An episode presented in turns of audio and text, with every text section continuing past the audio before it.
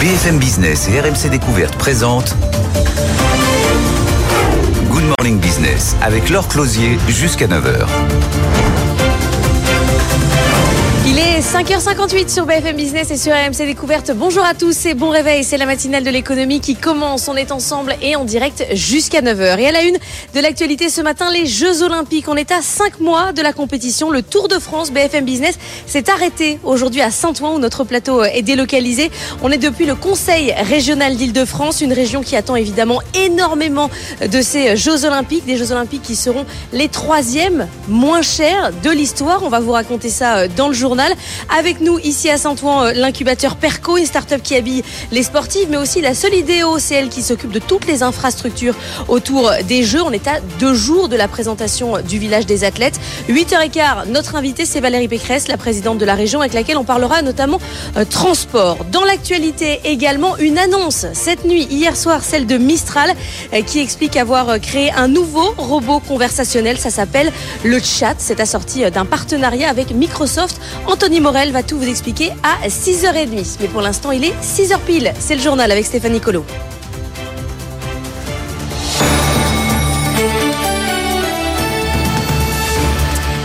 On commence par euh, cette bonne note pour les Jeux Olympiques 2024. Euh, Une Olympiade sobre avec un budget raisonnable. C'était la promesse des organisateurs. Et pour le moment, le pari semble tenu. Nathan Cocampo, selon le cabinet d'études Asteres, les Jeux organisés à Paris seront parmi les moins coûteux de l'histoire. Oui, depuis 1988, les JO 2024 sont les troisièmes Jeux les moins coûteux derrière les éditions d'Atlanta en 1996 et de Sydney en 2000. Les Jeux parisiens devraient coûter autour de 12 milliards d'euros d'après les calculs d'Asteres, avec 6,6 milliards d'euros de dépenses privées, un peu plus de 5 milliards de dépenses publiques. C'est beaucoup moins donc que la moyenne des 9 Olympiades précédentes depuis 1988, autour de 14 milliards d'euros. Et l'écart avec Paris se creuse encore plus si on prend en compte l'inflation et le nombre d'épreuves, 329 cet été contre 237 en 1988. Selon Sylvain Bersinger, chef économiste chez Asteres, cela tient en une raison principale. Paris utilise quand même beaucoup d'infrastructures qui étaient déjà présentes. Euh, on peut penser au Stade de France, on peut penser au Stade de Roland Garros. Donc beaucoup, euh, beaucoup d'infrastructures sportives étaient là, euh, ce qui n'est pas forcément le cas de toutes les Olympiades. On peut penser à Pékin où le Stade national avait été construit pour les Jeux, à Rio où un certain nombre d'infrastructures avaient été construites. Ces 11,8 milliards d'euros sont répartis de la façon suivante 4 milliards pour l'organisation, 4 milliards d'euros pour les infrastructures et 3 milliards d'euros de dépenses supplémentaires. Oui, Nathan, parce que c'est dans cette euh, dernière ligne droite, hein, justement, que tout peut déraper. Oui, il faudra sûrement payer des heures supplémentaires des agents publics, comme les policiers, ou encore sortir le chéquier pour terminer les derniers chantiers à temps. Côté recettes, l'évaluation est complexe et l'impact économique global ne pourra être réellement calculé précisément que plusieurs mois après l'événement, voire plusieurs années.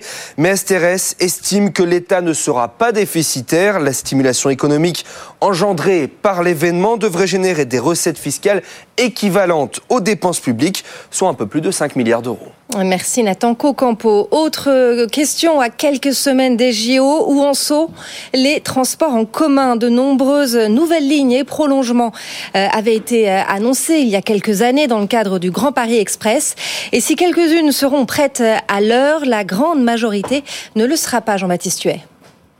Sur la quinzaine de lignes dont l'ouverture était annoncée pour les JO 2024, une poignée sera véritablement prête. La ligne 14 qui doit relier le village olympique à l'aéroport d'Orly, le prolongement du T3B vers la porte Dauphine et le RER E prolongé à Nanterre. Pour le reste, c'est-à-dire le Charles de Gaulle Express qui doit relier Paris à Roissy, les lignes 15, 16, 17, 18, rendez-vous entre 2026 et 2030. Certains travaux se sont révélés plus complexes que prévu et donc plus chers. La crise du Covid est venue désorganiser les plannings.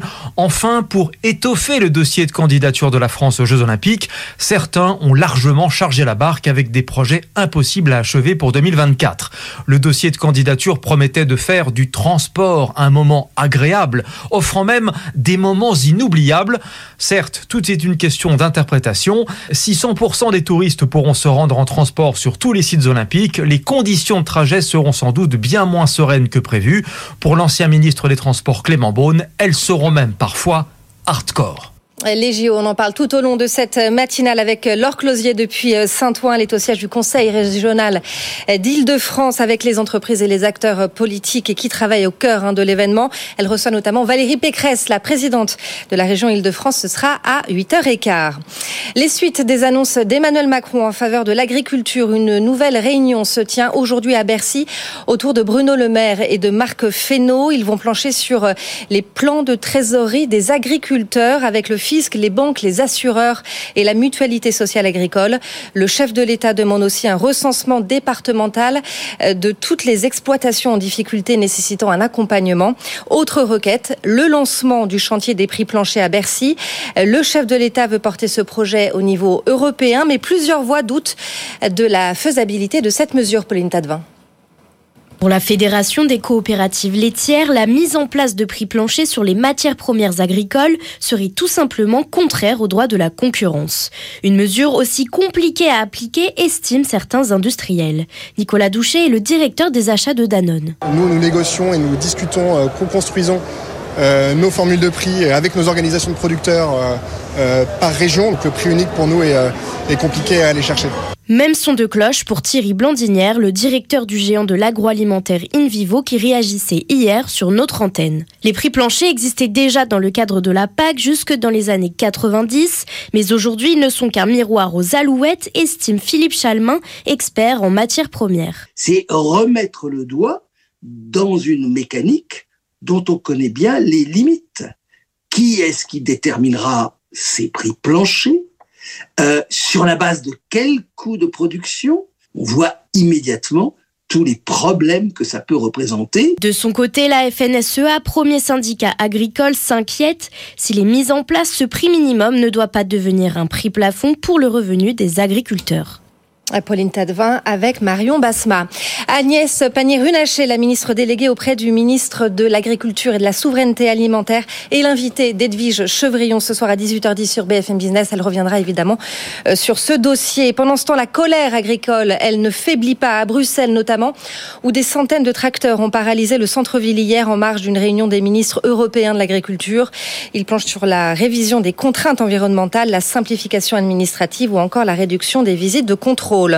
En Italie, Lactalis est dans le viseur des autorités. Le géant laitier est accusé de pratiques déloyales. Il lui est reproché d'avoir abaissé l'année dernière de manière unilatérale le prix du lait payé aux producteurs. Le groupe écope d'une amende de 74 000 euros mais compte faire appel.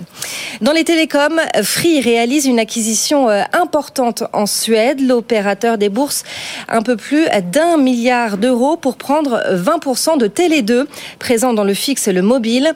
Xavier Niel réalise ainsi sa deuxième acquisition depuis le début de l'année et étend son empire en Europe, Mathieu Pechberti. Il est désormais présent dans 22 pays dans le monde et revendique plus de 50 millions d'abonnés en Europe.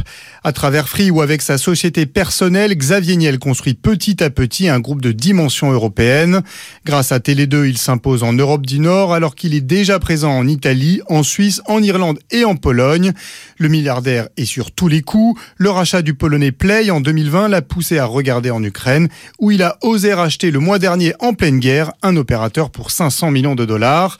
Et il y a trois mois, il a pris 6% de Proximus, l'opérateur historique belge, où l'on peut imaginer une montée en puissance dans les années à venir. Mais Xavier Niel connaît aussi des déconvenus. En Italie surtout, il ne parvient pas à consolider le marché, cinq ans après avoir cassé les prix. En janvier, Vodafone a refusé pour la deuxième fois de lui vendre sa filiale italienne.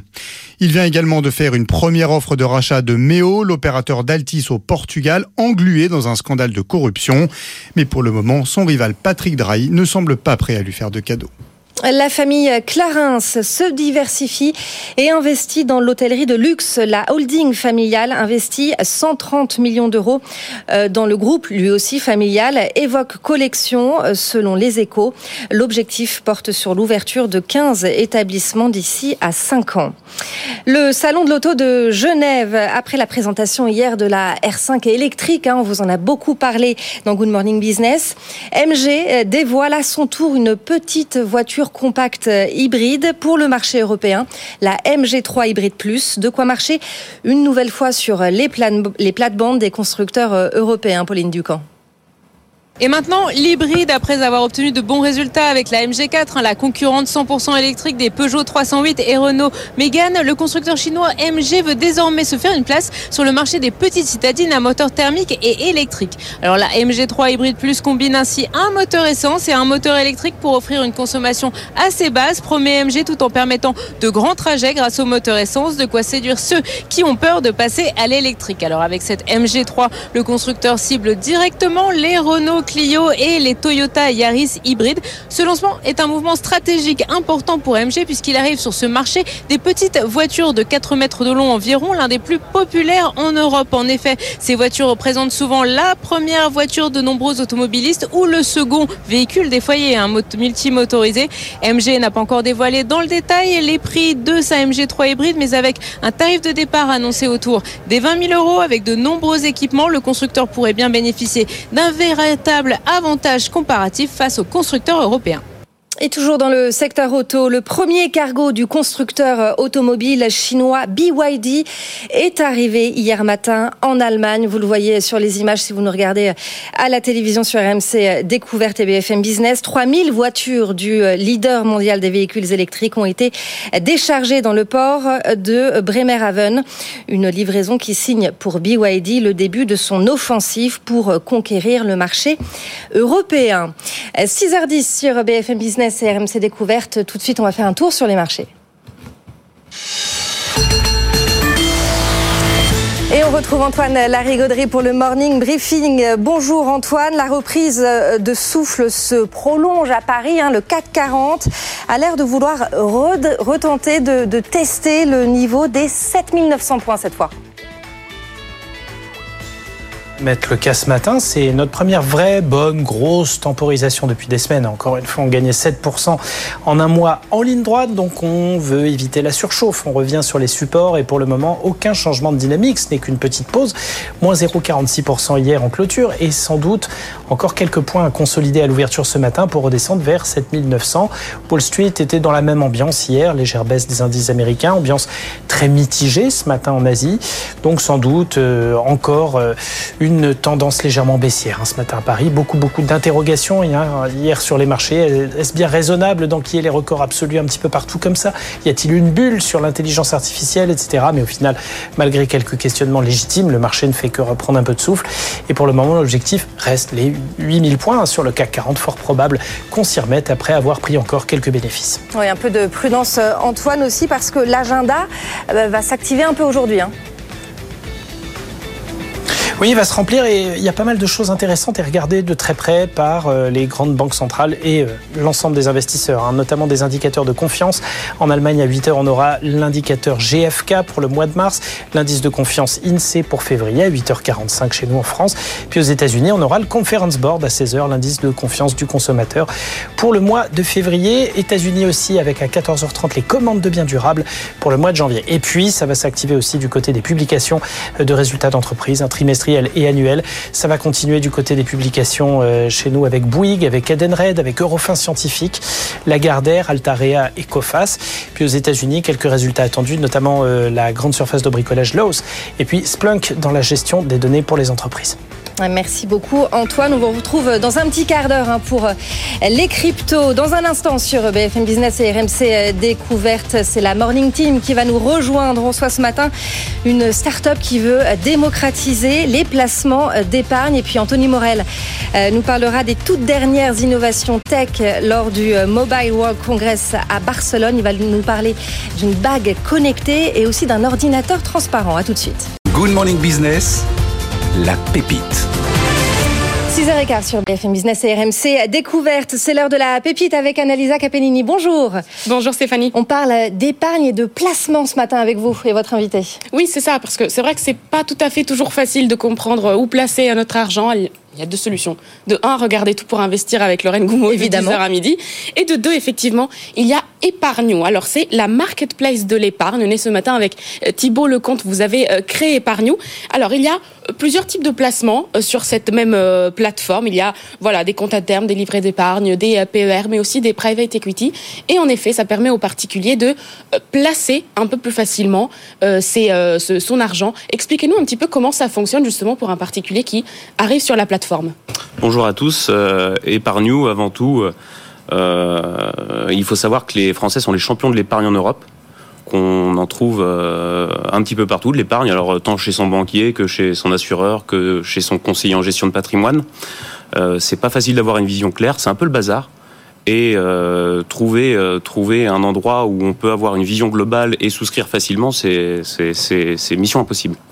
Et le remède à ça, c'est Épargne euh, donc vous en avez fait une belle, belle petite synthèse. Euh, et Épargne c'est l'Amazon de l'épargne. C'est une marketplace en fait. C'est la première marketplace. Qui recense tous les placements disponibles, c'est ça? C'est la première marketplace qui réunit l'ensemble des produits d'épargne non cotés, ça sans restriction.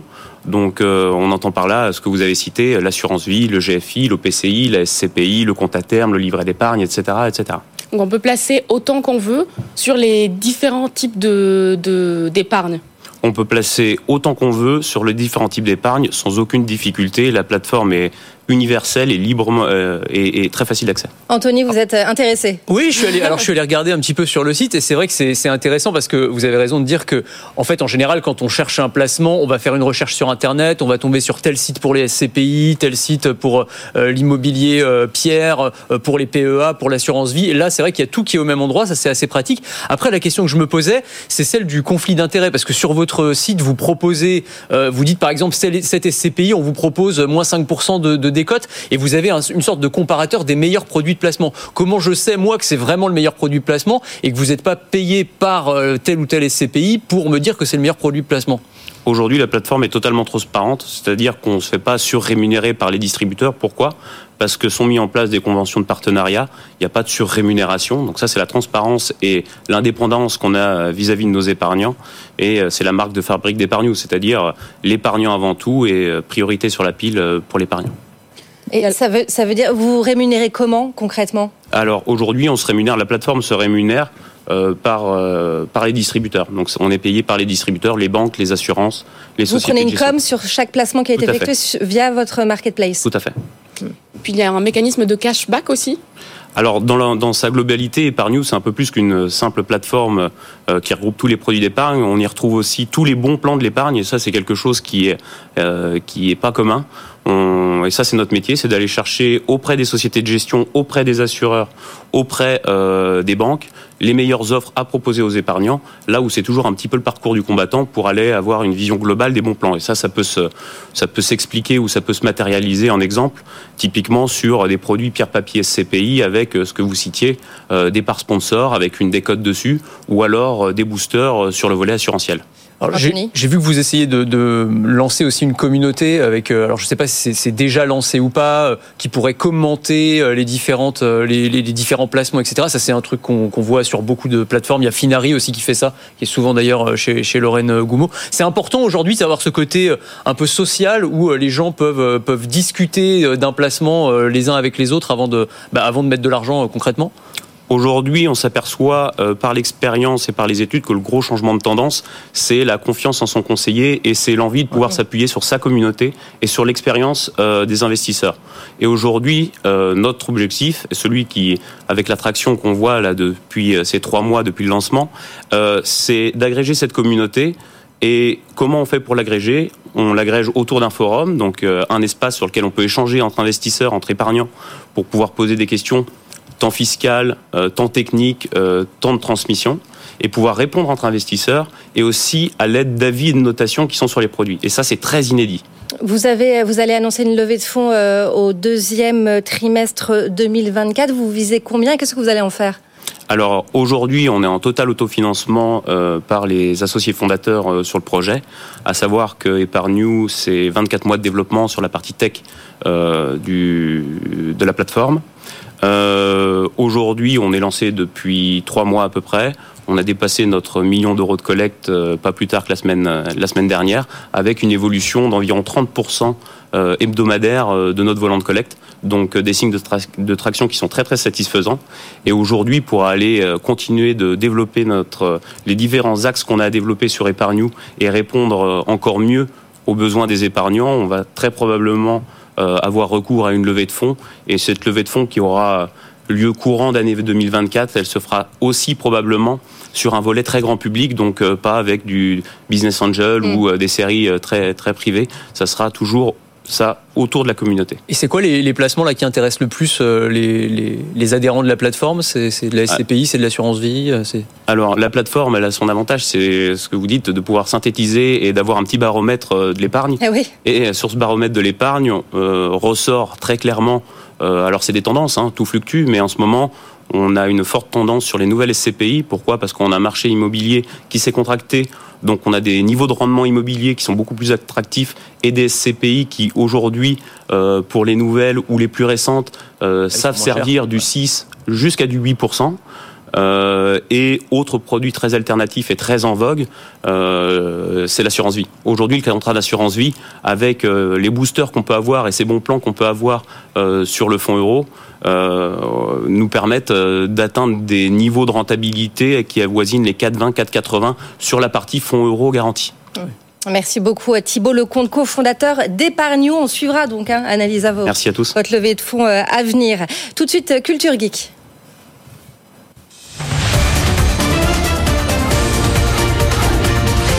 Good Morning Business. Culture Geek.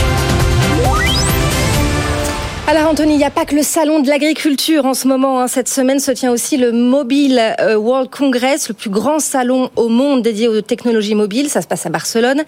Et cette année, bizarrement, les stars du salon, eh ben, c'est pas les smartphones. Non, c'est bizarre, dans un salon dédié aux smartphones, normalement ça devrait être les smartphones, mais non, la star du salon cette année, c'est une bague, c'est la Galaxy Ring de Samsung dont on entend parler depuis longtemps, il y avait des rumeurs, Samsung en avait un petit peu parlé, là pour la première fois, on peut la voir en vrai, publiquement euh, sur ce salon, alors elle est quand même sous cloche, on peut pas trop y toucher. On a, on commence à avoir quelques-unes des fonctionnalités et ça va être le prochain objet connecté que tous les fabricants de smartphones essaient de nous vendre après la montre connectée, ça va être la bague.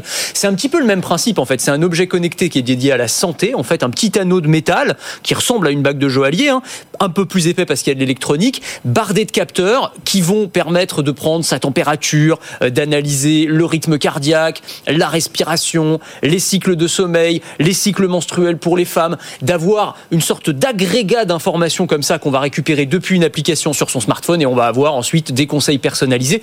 Là où c'est très intéressant, c'est que Samsung, alors probablement pas sur cette première version qui va sortir cette année, mais sur les versions ultérieures, devrait intégrer des fonctionnalités de suivi des maladies chroniques. Par exemple, pour les patients diabétiques, on pourrait avoir des capteurs de glycémie. Ça, ça pourrait être extrêmement intéressant. Et puis des fonctionnalités qui ne seraient pas liées à la santé, par exemple, pour pouvoir payer avec sa bague comme on paye aujourd'hui avec une carte sans contact ou avec un smartphone ou une montre. Demain, il suffira d'app- d'approcher sa bague du terminal de paiement pour euh, payer. Donc voilà, ça va, ça va sortir cette année et ça pourrait lancer, on va dire, le, le mouvement des bagues connectées. Il y en a déjà sur le marché, mais le fait qu'un géant comme Samsung s'y Mm. intéresse, forcément, ça change pas mal la donne. On a une, une idée du prix ou pas encore? Non, on connaît pas du tout le prix pour l'instant. C'est concurrent sur le marché, c'est des prix autour de 250, 300 euros, donc ça devrait Mm. tourner autour de ça probablement. Alors on a aussi des nouveautés euh, du côté des ordinateurs portables. Oui, alors des ordinateurs assez étonnants. Lenovo, par exemple, au Mobile World Congress, présente un ordinateur portable transparent.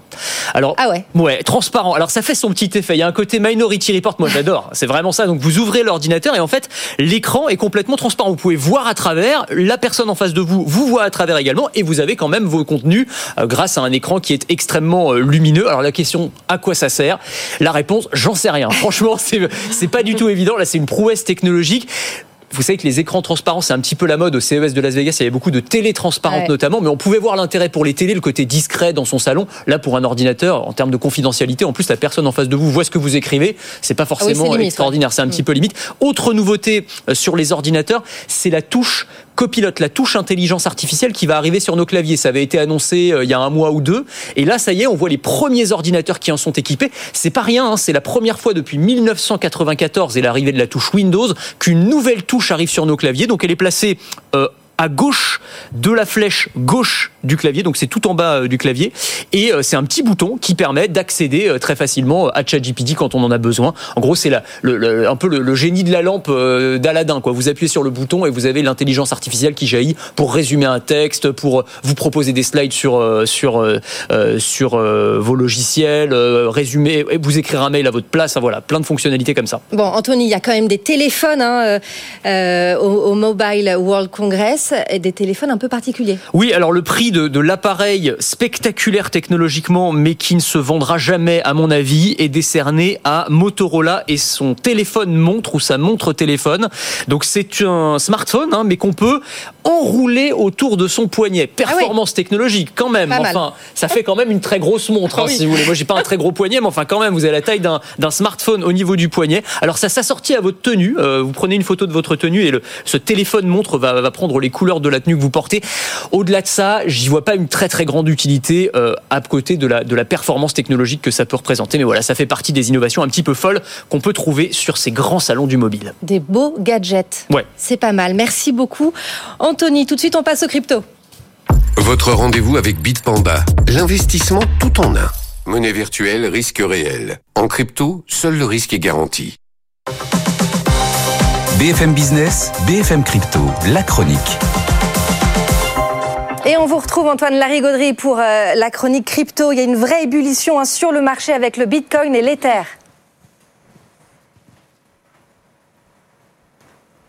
Sur les cinq dernières journées, on est même allé chercher les 57 000 hier soir. L'Ether, pareil, un petit peu mieux d'ailleurs, plus 7,8% en 5 jours.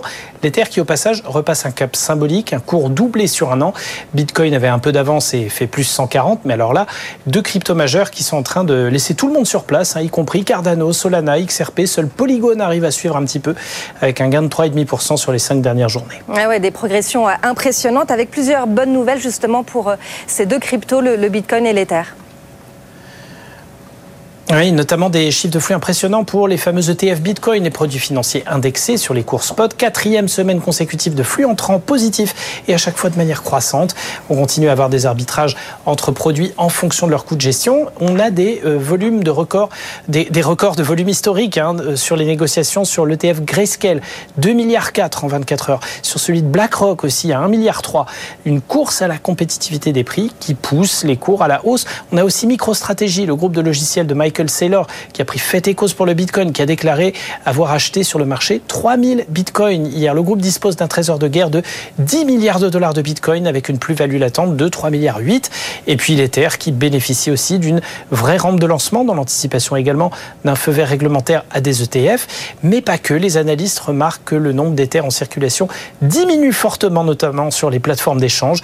Beaucoup d'investisseurs les sortent du marché pour les faire fonctionner en staking, en rendement passif, ce qui fait que la masse monétaire disponible diminue et ça pousse les cours encore à la hausse à quelques semaines d'une nouvelle remise à jour d'Encon qui devrait intervenir à la mi-mars et qui s'annonce encore décisive en matière de coûts d'exploitation. Merci beaucoup Antoine Larigauderie. Allez tout de suite, on part retrouver Laure Closier depuis Saint-Ouen. Laure, vous avez pris vos quartiers, ça y est, au sein du Conseil régional d'Île-de-France. Oui, c'est pas pour rien parce que vous le savez, on est à 5 mois pile des Jeux Olympiques. La cérémonie euh, d'ouverture, c'est dans 5 mois pile. Cette région, l'Île-de-France, attend énormément euh, des Jeux Olympiques. C'est pour ça qu'on est là ce matin, euh, pour savoir si tout est en place, savoir si tout est prêt. On va parler de transport, de logistique, mais on va aussi parler de l'écosystème des startups dans un instant. On sera avec l'incubateur justement de la région Île-de-France. Ça s'appelle Perco et avec Alcae. C'est une startup qui est incubée ici et qui fait des vêtements de sport uniquement pour les sportives. Voilà, à tout de suite. Un peu plus de 6h30 sur BFM Business et RMC Découverte. Ça y est, la France a désormais son chat GPT. Mistral AI, pépite française de l'intelligence artificielle, a frappé un grand coup hier en annonçant en même temps le lancement de sa propre IA conversationnelle baptisée le chat et une alliance mondiale avec Microsoft, Anthony Morel. Ouais, ça va très très vite hein, pour Mistralia, entreprise dont on vous parle souvent sur BFM Business, valorisée déjà plus de 2 milliards de dollars, qui confirme, annonce après annonce, bah, quel est ce qu'on a de plus proche en France euh, d'un OpenAI, c'est-à-dire d'un champion de l'intelligence artificielle d'envergure potentiellement euh, mondiale. Deux annonces de taille. Donc la première, c'est l'arrivée d'un nouveau modèle de langage qui s'appelle Mistral Large, qui se veut aussi performant euh, que ChatGPT, assorti d'un chatbot que n'importe qui peut utiliser, qui s'appelle donc le chat ou le chat, puisque c'est Ouais, on aussi sait pas pour les- encore. on Ouais. sait pas trop. Bon, pour les Mm. Français, on dira euh, le chat. Alors, c'est comme ChatGPT, hein, il est conçu à la fois pour les particuliers et pour les entreprises. On peut s'en servir aussi bien pour faire une recherche, résumer un texte, euh, préparer euh, ses vacances, mais aussi euh, l'intégrer dans un service après-vente, par exemple pour la relation client, faire de la gestion de projet, de l'analyse de données, avec un gros avantage mis en avant euh, par Mistral, notamment pour les entreprises françaises, sur la confidentialité des données et la souveraineté nationale, puisque l'outil est développé et hébergé en France. Et ça, c'est un vrai gros argument. Il y a beaucoup d'entreprises françaises qui avaient été un petit peu refroidies par les histoires de fuite de données chez OpenAI. Là, ça pourrait quand même être un petit peu rassurant pour euh, tous les clients entreprises. Et puis la deuxième grosse annonce hein, hier soir de Mistral, euh, et peut-être aussi la plus importante hein, finalement, c'est son alliance avec Microsoft. Oui, c'est un partenariat de distribution. En gros, ça veut dire que les modèles de langage de Mistral vont être disponibles via la plateforme Microsoft Azure. Et ça, en termes de résonance internationale, c'est un très gros coup. L'annonce a d'ailleurs été reprise par euh, toute la presse économique euh, américaine. Le Wall Street Journal titre sur cette start-up de 9 mois qui défie les géants euh, de la Silicon Valley. Bon, du côté de Microsoft, c'est aussi un partenariat stratégique. Ils veulent pas mettre tous leurs œufs dans le même mm. panier. Ils ont déjà investi dans Mistral et dans, dans OpenAI et donc le fait d'investir dans Mistral, ça leur permet de, se diversifier un petit peu et aussi de donner des gages à l'Europe qui est en train de, s'intéresser, hein, les autorités antitrust, à, à l'alliance entre Microsoft et OpenAI. Est-ce que c'est pas un abus de, de position dominante? Mm. Merci. Merci beaucoup, Anthony Morel. C'est le début d'une nouvelle ère chez Casino. Sans surprise, le tribunal de commerce de Paris a donné son feu vert au plan de sauvegarde. L'équipe de Daniel Kretinsky a désormais les coups des franges pour la reprise du groupe délesté de plusieurs centaines d'hyper et supermarchés Pointa de. Ce feu vert du tribunal de commerce de Paris permet à l'équipe de repreneurs de prendre plus franchement les rênes, d'accéder directement aux locaux, aux équipes et d'avoir accès à un certain nombre de données, notamment commerciales ou RH. Le moment maintenant va venir de redonner des moyens et par là même du souffle au groupe Casino, redimensionné, réorganisé et désendetté, estime Daniel Kretinsky. L'intersyndicale juge ce feu vert judiciaire rassurant dans le sens où il permet d'éviter un redressement judiciaire. Elle espère aussi que cela va permettre aux repreneurs de sortir du bois et de lui apporter des informations qu'elle demande sur le plan social, sur l'accord de méthode, le PSE ou encore l'avenir des entrepôts. Dans les semaines qui viennent, la dette va être restructurée, les actionnaires actuels vont être massivement dilués. Le consortium a promis 1,2 milliard d'euros d'argent frais. Le 27 mars, il sera officiellement propriétaire. L'équipe autour du futur patron Philippe Palazzi sera ensuite nommée avec comme objectif de redresser ce qui reste du groupe Casino, notamment Monoprix, les enseignes de proximité et ses discounts. Dans le reste de l'actualité, Emmanuel Macron appelle à un sursaut collectif en faveur de l'Ukraine. Il n'exclut pas l'envoi de troupes occidentales à l'avenir. Une vingtaine de chefs d'État et de gouvernement étaient réunis à Paris hier pour réaffirmer leur soutien à Kiev, fragilisé euh, face aux troupes russes et en attente des armes occidentales. On écoute le chef de l'État. Nous devons aller encore plus fort sur une économie de guerre. Force est de constater qu'aujourd'hui, nous tous, Européens, non Européens d'ailleurs, qui soutenons l'Ukraine, avons encore des marges de manœuvre et nous devons aller plus vite et plus fort sur cette thématique. Nous avons acté de créer ce soir une neuvième coalition, une coalition pour les frappes dans la profondeur et donc euh, missiles et bombes de moyenne et longue portée. Il n'y a pas de consensus aujourd'hui pour envoyer de manière officielle, assumée et endosser des troupes au sol, mais en dynamique, rien ne doit être, rien ne doit être exclu. Nous ferons tout ce qu'il faut pour que la Russie ne puisse pas gagner cette guerre. BFM Business, vous le savez, est en délocalisation ce matin à Saint-Ouen, une ville qui sera au centre de l'attention dans quelques semaines puisqu'elle va accueillir le village des athlètes. Raphaël Couder s'est rendu sur place à cinq mois du lancement des compétitions. C'est un chantier titanesque qui vient de se terminer. Tout est presque prêt ici pour accueillir les athlètes olympiques. Le chantier à proprement parler est terminé. La dernière couche de peinture a été appliquée euh, dans les appartements. Le pari est donc réussi pour la Solidéo, la société qui gère la construction des ouvrages olympiques. Et c'était loin d'être gagné ce pari fin 2021 lorsque les premiers coups de pioche ont été donnés. Rendez-vous compte, ce qui vient euh, de s'achever ici a été le plus important chantier monocyte de France et même d'Europe. Tout un quartier a littéralement poussé de terre sur 52 hectares. Ça va servir évidemment à accueillir les athlètes pendant les Jeux. 14 000 personnes seront accueillies pendant la durée de la compétition. Et puis ensuite, tout cet ensemble sera transformé en logement d'habitation et en bureau pour les entreprises. Mais avant tout cela, on attend donc les athlètes. La prochaine étape, c'est la livraison du site au comité d'organisation des Jeux Olympiques. Remise des clés prévue ce jeudi en présence du président de la République Emmanuel Macron. Et on va y revenir évidemment dans le détail avec Laure Closier euh, qui est euh, en direct depuis euh, Saint-Ouen au siège du Conseil régional d'Île-de-France. On va y revenir en détail. Tout de suite, c'est Morning Retail. Morning Retail avec Altavia. Altavia le groupe de communication internationale dédié au retail. Good Morning Business, Morning Retail. Morning Retail avec Eva Jaco. Bonjour. Alors, on va parler de la folie euh, Pokémon qui ne retombe pas. Anthony Morel, je vois que vous avez des cartes Pokémon Mais en oui. main. Eva aussi. Alors, On va faire des échanges. 27 février, c'est une date très importante hein, pour les fans puisque c'est la journée internationale des Pokémon. Le Pokémon Day, hein, il fallait, le- il fallait le savoir. L'engouement pour la licence ne faiblit pas. Euh, c'est quoi le, le programme de cette journée alors? Oui, ben justement, d'ailleurs, je voulais commencer par échanger quelques cartes avec Ah. euh, Anthony. Ah. Euh, Alors, j'ai que- un, un Evoli, si vous voulez, si Alors, ça vous intéresse. Ouais, contre un salamèche éventuellement. Ah bah. On peut le faire Bon, bah voilà, on échange. Pas de Je pense que vous parlez chinois pour certains là. Oui, alors Pokémon Day, c'est vraiment une tradition. Euh, cette date est très importante pour les collectionneurs. Euh, elle est connue euh, par tous les adeptes des Pokémon. Ça correspond au lancement des toutes premières versions rouges et vertes au Japon en 96. Alors concrètement, aujourd'hui doit se tenir un Pokémon Présente à 15h pour an- annoncer les dernières nouveautés sur la chaîne officielle YouTube de la franchise, dans laquelle devraient apparaître des Pokémon or et argent. Apparemment, c'est des Pokémon euh, très rares et euh, des informations sur euh, les futurs coffrets ou bien un éventuel jeu. Et alors justement, comment ça se passe en France pour les enseignes de jouets justement? Eh bien, il y a euh, King Jouet qui théâtralise euh, l'événement euh, depuis deux ans dans ses magasins. Le 27 con- euh, février est consacré à une journée où les collectionneurs viennent, se réunissent pour échanger des cartes. C'est ce que nous explique Noam Bouyakoub, le responsable marketing et communication de King Jouet. À partir de 15h, les enfants et les collectionneurs sont attendus en magasin. Euh, et euh, l'objectif, c'est qu'il puisse y avoir aussi une bourse d'échange, donc que les euh, collectionneurs puissent venir dans nos magasins, puissent venir voilà, s'échanger les cartes. Il y aura des goodies qui seront offerts à toutes les personnes qui viendront en, en magasin, dealer avec la Pokémon Company. Et dans certains magasins, il y aura même la mascotte Pikachu. Et ça, c'est rare, c'est la Pokémon Company qui, qui nous la, qui nous la transmet. Et puis euh, King Joueur organise aussi tous les euh, samedis, euh, tous les premiers samedis de chaque mois, des bourses d'échange également où les collectionneurs viennent s'échanger des cartes. Et pendant ces journées-là, eh bien c'est 10 à 15 euh, du supplémentaire sur le chiffre d'affaires de la licence. Idem quand il y a des coffrets qui sortent. Là, il y en a eu deux en ce début d'année.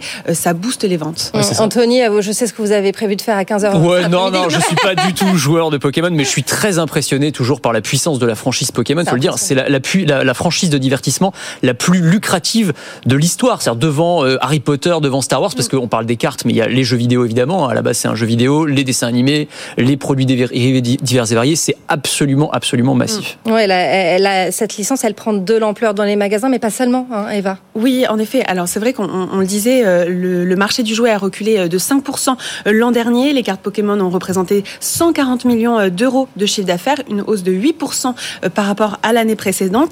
Mais il y a aussi les Les cartes Pokémon ont toujours eu de la valeur, mais c'est vrai que pendant le Covid, elles ont pris encore plus d'ampleur. Il y a des cartes qui se vendent euh, à des prix d'or fois 50, fois 500 de, de la valeur. Les prix de certaines cartes comme euh, Dracofeu, Dracolos dépassent largement les 100 000 dollars.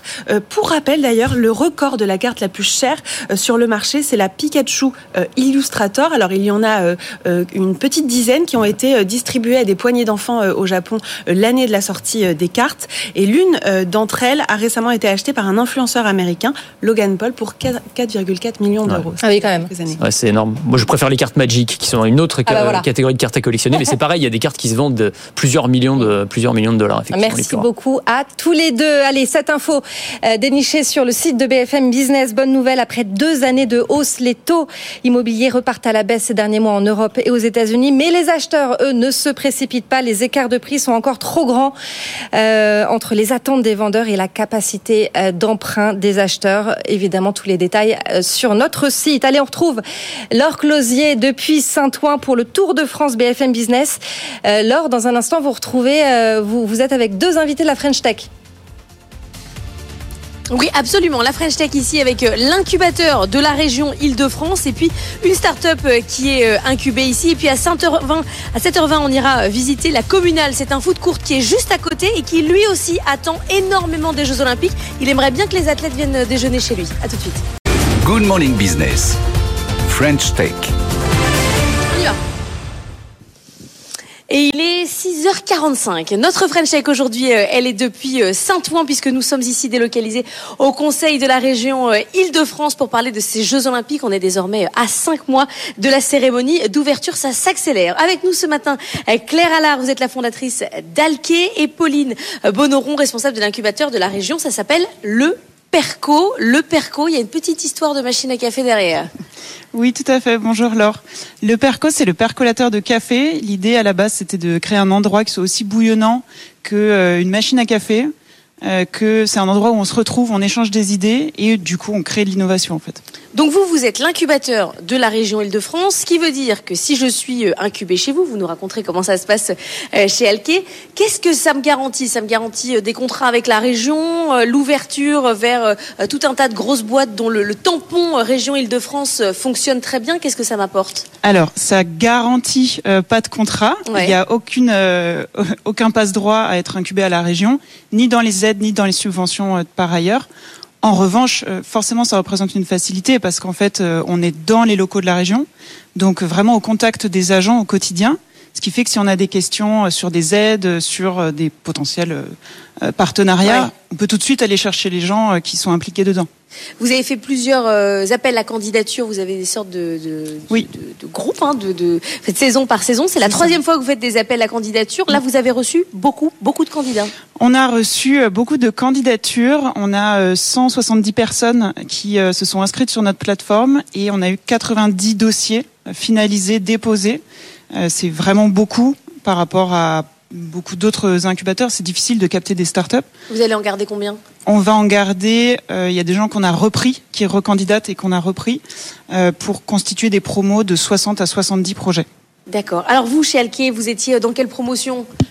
Alors nous, on faisait partie de la promotion Longo euh, qui a intégré en septembre 2023. Toujours le café, Expresso, Longo. Oui, c'est ça. Donc c'est une promotion pour un an euh, avec euh, un programme d'accompagnement euh, qui inclut des ateliers, beaucoup d'échanges, du co-coaching, des rencontres, des talks inspirants. avec des fondateurs on a eu la fondatrice Lucie Bach de Too Good To Go avec beaucoup de voilà beaucoup d'événements pour pouvoir échanger et et aussi de, une forte diversité des profils en tant que tel euh, de start-up. Vous, votre business, ce sont euh, les vêtements de sport pour les femmes. Vous en portez un aujourd'hui pour ceux qui nous regardent en télévision. Euh, pourquoi vous êtes mis, vous êtes mis sur ce segment de la femme? Il y a beaucoup, beaucoup, beaucoup d'acteurs et puis des acteurs énormes. Qu'est-ce que vous, c'est quoi votre positionnement particulier? Alors, Alke, c'est la marque de vêtements de football et mode pensée par et pour les femmes, avec des vêtements qui sont conçus en Europe, qui allient qui allie confort, style et technicité. Euh, notre ambition, c'est de valoriser l'image des femmes dans le sport et de promouvoir l'émancipation des femmes par le sport. Euh, c'est vrai qu'il y a beaucoup d'acteurs, euh, mais en fait, dans le rayon, enfin, dans le domaine du football en tant que tel, il y avait très peu de choses. Euh, quand on va dans un magasin de sport, en fait, le rayon football féminin, il n'existe pas. Et du coup, le fait de créer une marque pour les jeunes filles, pour les footballeuses, pour qu'elles puissent se représenter, s'incarner en tant que sportives dans euh, l'espace euh, de jeu, et eh ben c'était très important pour nous et c'est pour ça qu'on a créé. Euh, et c'est ça vient aussi d'une frustration vraiment personnelle, c'est-à-dire que moi je suis joueuse de foot. football, c'est ça. Voilà, c'est ça. Et j'ai toujours eu beaucoup de mal à m'habiller en tant que joueuse, en tant que telle, et à même à trouver des. Vous êtes partie du football, mais vous êtes désormais sur d'autres sports. Hein, vous êtes ouvert à, à d'autres possibilités. Oui, oui, tout à fait. Euh, alors on est parti du football parce que c'était le sport le plus populaire, c'était le sport qui permettait aussi de véhiculer des messages de façon forte euh, et, euh, et, et, là où il y avait vraiment des barrières à lever en tant que tel et des des mentalités à changer en tant que tel et le gros morceau quoi. Et voilà, donc c'était on commençait par le foot et c'était aussi une histoire personnelle comme je jouais au foot en tant que tel mais aujourd'hui, on s'étend à d'autres sports, c'est-à-dire qu'on est présente sur du handball, on est présente sur du volet. Euh, on a développé aussi beaucoup de, de, partenariats avec des équipes de roller derby, euh, qui est un sport qui est aussi très inclusif, un sport de contact sur patin à roulette. Euh, voilà, on est présent sur euh, différents sports et même sur des sports qui sont un peu moins connus. On a des, des, équipes en foot volet, en foot gaélique, qui sont qui prônent la mixité dans le sport en tant que tel. Où est-ce que vous produisez? On produit en Italie principalement et aussi au Portugal. Donc on a une production qui est euh, européenne. C'est quoi votre but pour vous chez Perco? Vous dites euh, Alké, il faut après qu'elle vole de ses propres ailes, qu'elle parte de l'incubateur. Elle a un an. Après quoi, on la lâche dans la nature? Alors, on les lâche pas dans la nature. Il y a toujours nous. Après, on a forcément travaillé notre réseau. on suit les projets et on sera toujours disponible pour répondre aux questions, donner un petit coup de pouce. mais en l'occurrence, pour Claire, qui est dans la formule longo et non expresso, c'est l'autre formule plus courte, plus intense. Euh, les projets Longo en fait ont déjà du chiffre d'affaires et ont déjà un produit finalisé. Donc euh, on n'est pas sur un accompagnement intense, tandis qu'un expresso, euh, l'objectif d'un expresso, c'est vraiment de lui permettre de se lancer. C'est des gens qui arrivent avec parfois juste une idée, qui n'ont pas de produit, qui n'ont pas de chiffre d'affaires, pas de clients, et nous on va les aider à formaliser le produit, vendre, etc. Le but c'est donc de les amener de l'idée à la première vente, grossièrement. Merci à toutes les deux euh, d'être venues nous voir ce matin. Est-ce que vous avez été à la communale déjeuner euh, à côté? Parce que moi, j'y suis allée. Visiter. Oui, vous avez été. Non, pas encore. Ah non, mais c'est le nouvel endroit où il faut aller à côté. Tout le monde m'en parle. Ah bah oui, il y a même des publicités dans le métro parisien. On ira visiter euh, la communale tout à l'heure à 7h20. Je vous emmènerai même moi-même, puisqu'apparemment il faut que je vous montre. tout de suite, d'abord, avant la communale, c'est le monde qui bouge avec Benaouda Abdedaïm. Good Morning Business, le monde qui bouge. Benahouda, le dernier obstacle à l'adhésion de la Suède à l'OTAN est, levé. Il était formé par la Hongrie. Son Parlement a ratifié hier cette accession. Qu'est-ce que ça va changer pour Stockholm? Alors, il est question de formalités qui dureront quelques jours pour que l'entrée de son 32e membre soit euh, effective. Le protocole d'adhésion à l'OTAN est prêt depuis mai 2022. Euh, il y a eu le refus initial de la Turquie, rappelons-le, euh, à surmonter, puis celui de la Hongrie. Ça s'est finalement réglé avec Budapest, notamment en lui vendant quatre avions de combat euh, suédois Gripen. La Suède tire donc un trait sur 200 euh, ans de neutralité euh, officielle puis de non-alignement militaire. Au lendemain des guerres napoléoniennes, le royaume conçoit alors son refus des alliances. Charles XIV Jean avance une vocation pouvoir sillonner l'ensemble des mers tout en désirant la paix au monde. L'essentiellement jusqu'au conflit russo-ukrainien, l'opinion publique et la classe politique suédoise sont demeurées ancré dans cette vocation formalisée au 19e siècle. À l'annonce du vote hier en Hongrie, le Premier ministre libéral conservateur suédois a donc invoqué un jour historique. Son pays, dit-il, est prêt à assumer ses responsabilités pour la sécurité euro-atlantique. Ulf Christensen, dans une volonté d'attester de cet engagement majeur, affirme que la Suède fournira des capacités de défense uniques dans les airs, sur terre, dans l'eau et sous la surface. Il souligne son propos euh, par cette formule. Nous voulons obtenir la sécurité, mais nous voulons aussi donner la sécurité. Stockholm a promis en septembre dernier de se conformer au seuil voulu par l'OTAN euh, des 2% du produit intérieur brut consacré à la défense. Le budget militaire va ainsi augmenter de près d'un tiers cette année. Avec l'adhésion, un quotidien suédois explique que c'est la carte de l'Alliance Atlantique qui va être redessinée à court terme en vue des exercices de grande ampleur que va mener euh, l'OTAN euh, ce printemps. Le chef des opérations de l'armée suédoise soutient que ces troupes doivent être en mesure de protéger trois zones géographiques du pays qui seraient, d'après Stockholm, directement décisives en cas de guerre avec la Russie. Alors, quelle peut être justement l'évolution vis-à-vis de la Russie avec l'arrivée de ce 32e membre? Dans les semaines à venir, Moscou va bien entendu observer de très près la manière dont Stockholm va s'insérer dans les dispositifs de l'OTAN. Et euh, les déclarations officielles en Suède seront désormais prises avec une considération certainement accrue. Le mois dernier, le ministre de la Protection civile puis le chef d'état-major des armées euh, en Suède ont émis des mises en garde retentissantes auprès de la population. Le premier a soutenu que chacun devait se préparer à une guerre sur le territoire national. Le second a déclaré que les Suédois individuellement devaient s'y préparer mentalement. Nous avions rapporté ici il y a maintenant près de deux ans comment un manuel sous forme de mode d'emploi avait été adressé aux citoyens suédois afin de se tenir prêts en cas de coupure euh, du courant, de l'eau, d'internet, etc. Pour les autorités russes, euh, Stockholm ne fait en fait que pousser la paranoïa à son paroxysme. Un président de commission parlementaire à Moscou va jusqu'à relier cette peur présumée à la défaite suédoise de 1709 face à la Russie. C'était la bataille de Poltova qui, qui fit perdre euh, à la Suède son statut de grande puissance militaire au, début du XVIIIe siècle. Ça n'empêche pas la Russie de sous-peser maintenant extrêmement sérieusement la nouvelle donne stratégique qu'amène ce 32e membre de l'OTAN. Le savoir-faire euh, suédois en matière de télécommunications est notamment reconnu dans la presse russe ce matin. Une experte à Moscou explique aussi que la Suède est déjà très bien intégrée dans ces instances, comme en attestent déjà différents euh, euh, de ces exercices de combat. Il est relevé par ailleurs que dès que l'adhésion sera effective, 600 soldats suédois seront stationnés sur le territoire de la Lettonie. Aussi, selon un analyste stratégique cette adhésion constitue une menace importante pour la sécurité de la Russie, car elle permettra aux États-Unis, dit-il, de projeter des forces jusqu'aux frontières russes. La mer Baltique, euh, qui borde Saint-Pétersbourg, deviendra de la sorte mer intérieure de l'OTAN, puisque tous les pays maintenant euh, autour en seront euh, membres.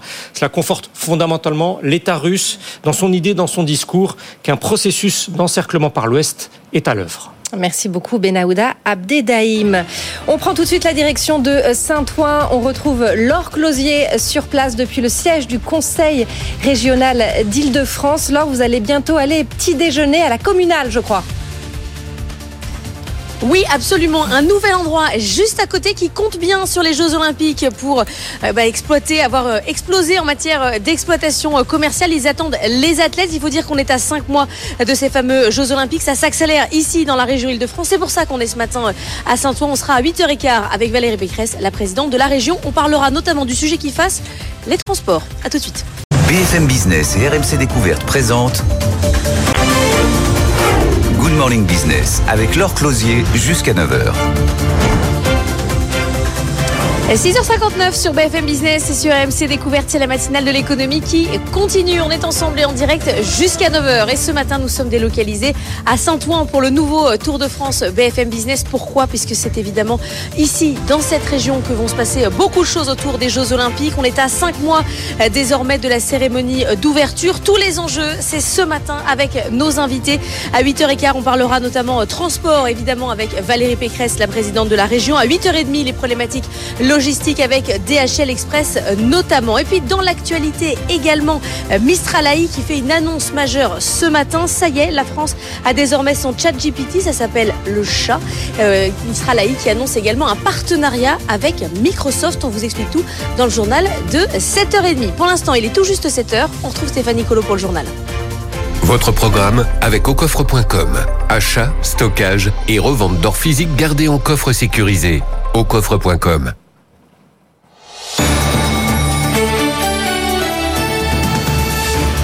Et on commence par cette bonne note pour les Jeux Olympiques 2024. Une Olympiade sobre avec un budget raisonnable. C'était la promesse des organisateurs. Pour le moment, le pari semble tenu. Selon le cabinet d'études Asteres, les Jeux organisés à Paris euh, seront parmi les moins coûteux de l'histoire, Nathan Cocopro. Oui, depuis 1988, les JO 2024 sont les troisièmes Jeux les moins coûteux, derrière les éditions d'Atlanta en 1996 et de Sydney en 2000.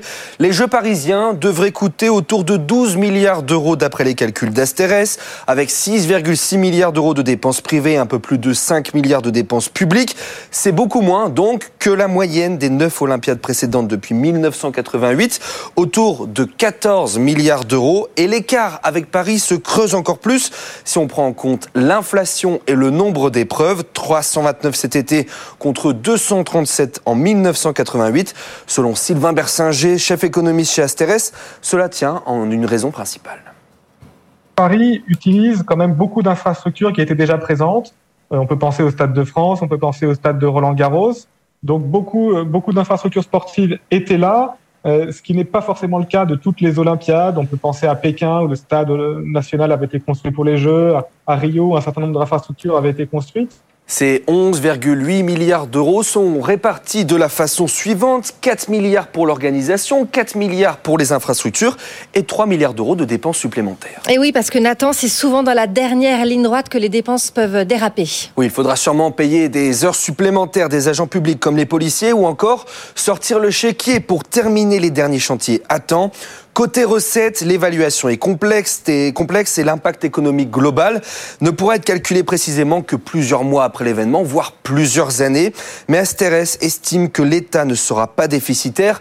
La stimulation économique engendrée par l'événement devrait générer des recettes fiscales équivalentes aux dépenses publiques, un peu plus de 5 milliards d'euros. Autre question à quelques semaines des JO, où en sont les transports en commun? De nombreuses nouvelles lignes et prolongements avaient été annoncés il y a quelques années dans le cadre du Grand Paris Express. Et si quelques-unes seront prêtes à l'heure, eh bien la grande majorité par contre ne le sera pas, Jean-Baptiste Huet.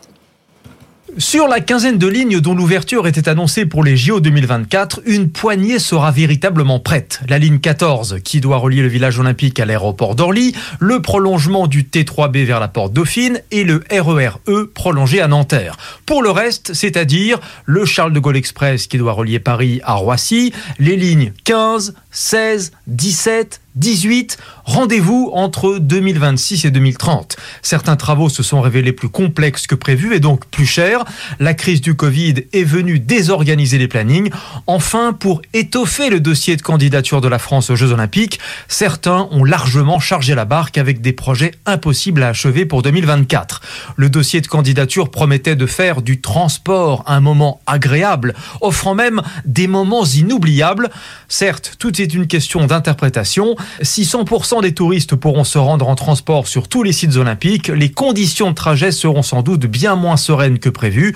Pour l'ancien ministre des Transports Clément Beaune, elles seront même parfois Les JO, on en parle évidemment tout au long de cette matinale sur BFM Business et RMC Découverte avec euh, Laure Closier depuis euh, Saint-Ouen qui euh, est au siège hein, du Conseil régional d'Île-de-France. Elle reçoit la présidente de ce conseil, Valérie Pécresse, à 8h15.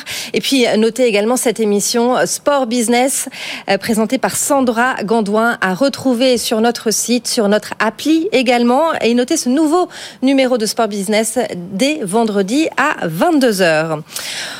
Les suites des annonces d'Emmanuel Macron en faveur de l'agriculture. Une nouvelle réunion se tient aujourd'hui à Bercy autour de Bruno Le Maire et de Marc Fesneau. Ils vont plancher sur les plans de trésorerie des agriculteurs euh, avec le fisc, les banques, les assureurs et la mutualité sociale agricole. Le chef de l'État demande aussi un recensement départemental de toutes les exploitations en difficulté. Autre requête, le lancement du chantier des prix planchers à Bercy. Le chef de l'État veut porter ce projet au niveau européen, mais plusieurs voix doutent de la faisabilité de cette mesure. Marion Basma avec Pauline Tadevin.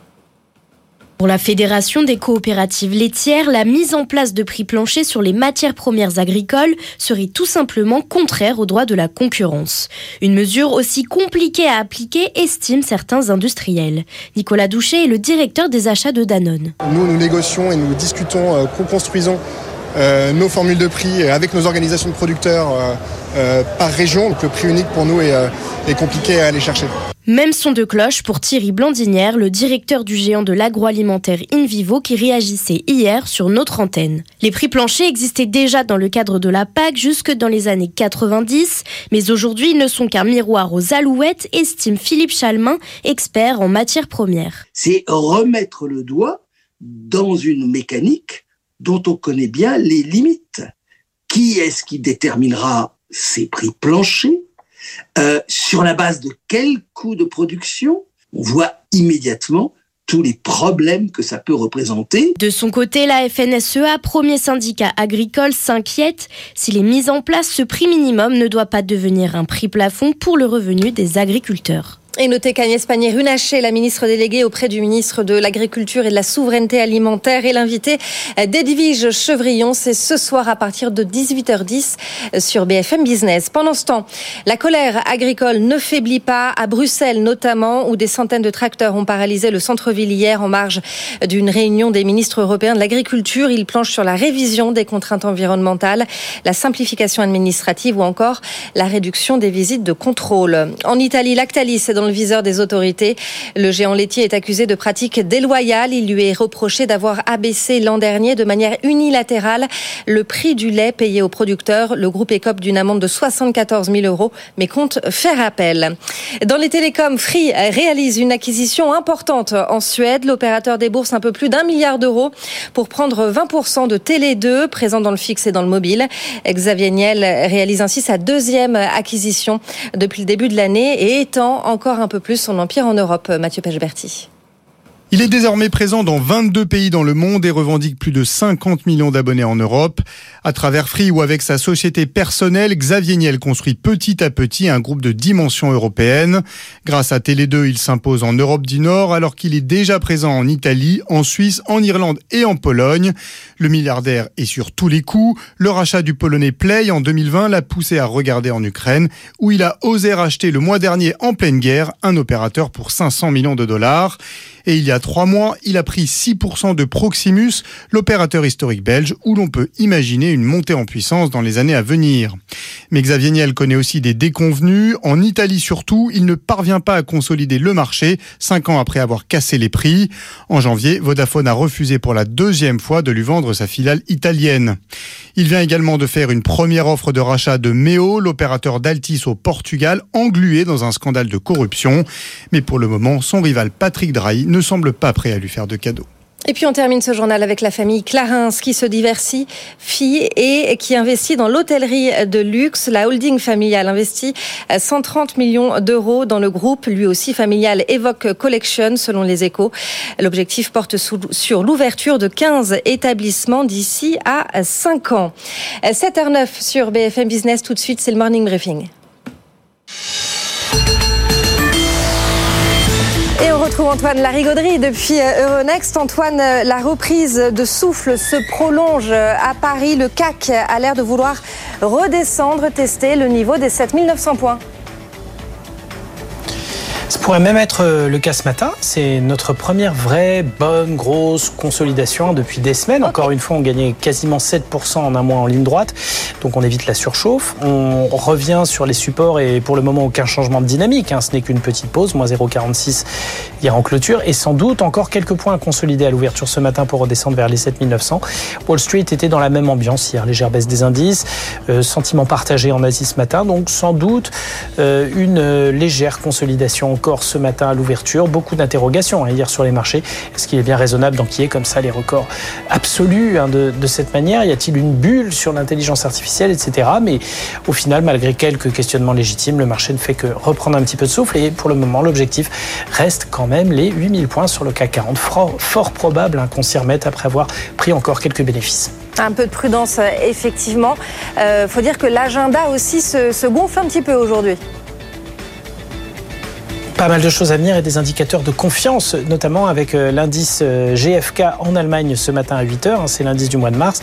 En France, 8h45, euh, l'indice de confiance INSEE pour le mois de février. Puis les États-Unis, on aura l'indice du Conference Board pour février, ce sera à 16h. États-Unis, on aura à 14h30 les commandes de biens durables également pour le mois de janvier. Pas mal de publications d'entreprises également à arbitrer. On aura aujourd'hui Bouygues, Edenred, Eurofin Scientifique, Lagardère, Altaria et Cofas. Puis aux États-Unis, dans les grandes surfaces de bricolage, un Lowe's qui est toujours très regardé euh, compte tenu de sa valeur de, de, baromètre de la consommation, et puis Splunk dans le domaine de la gestion des données pour les entreprises. Merci beaucoup Antoine Larigauderie. 7h11 sur BFM Business RMC Découverte. Place au débat.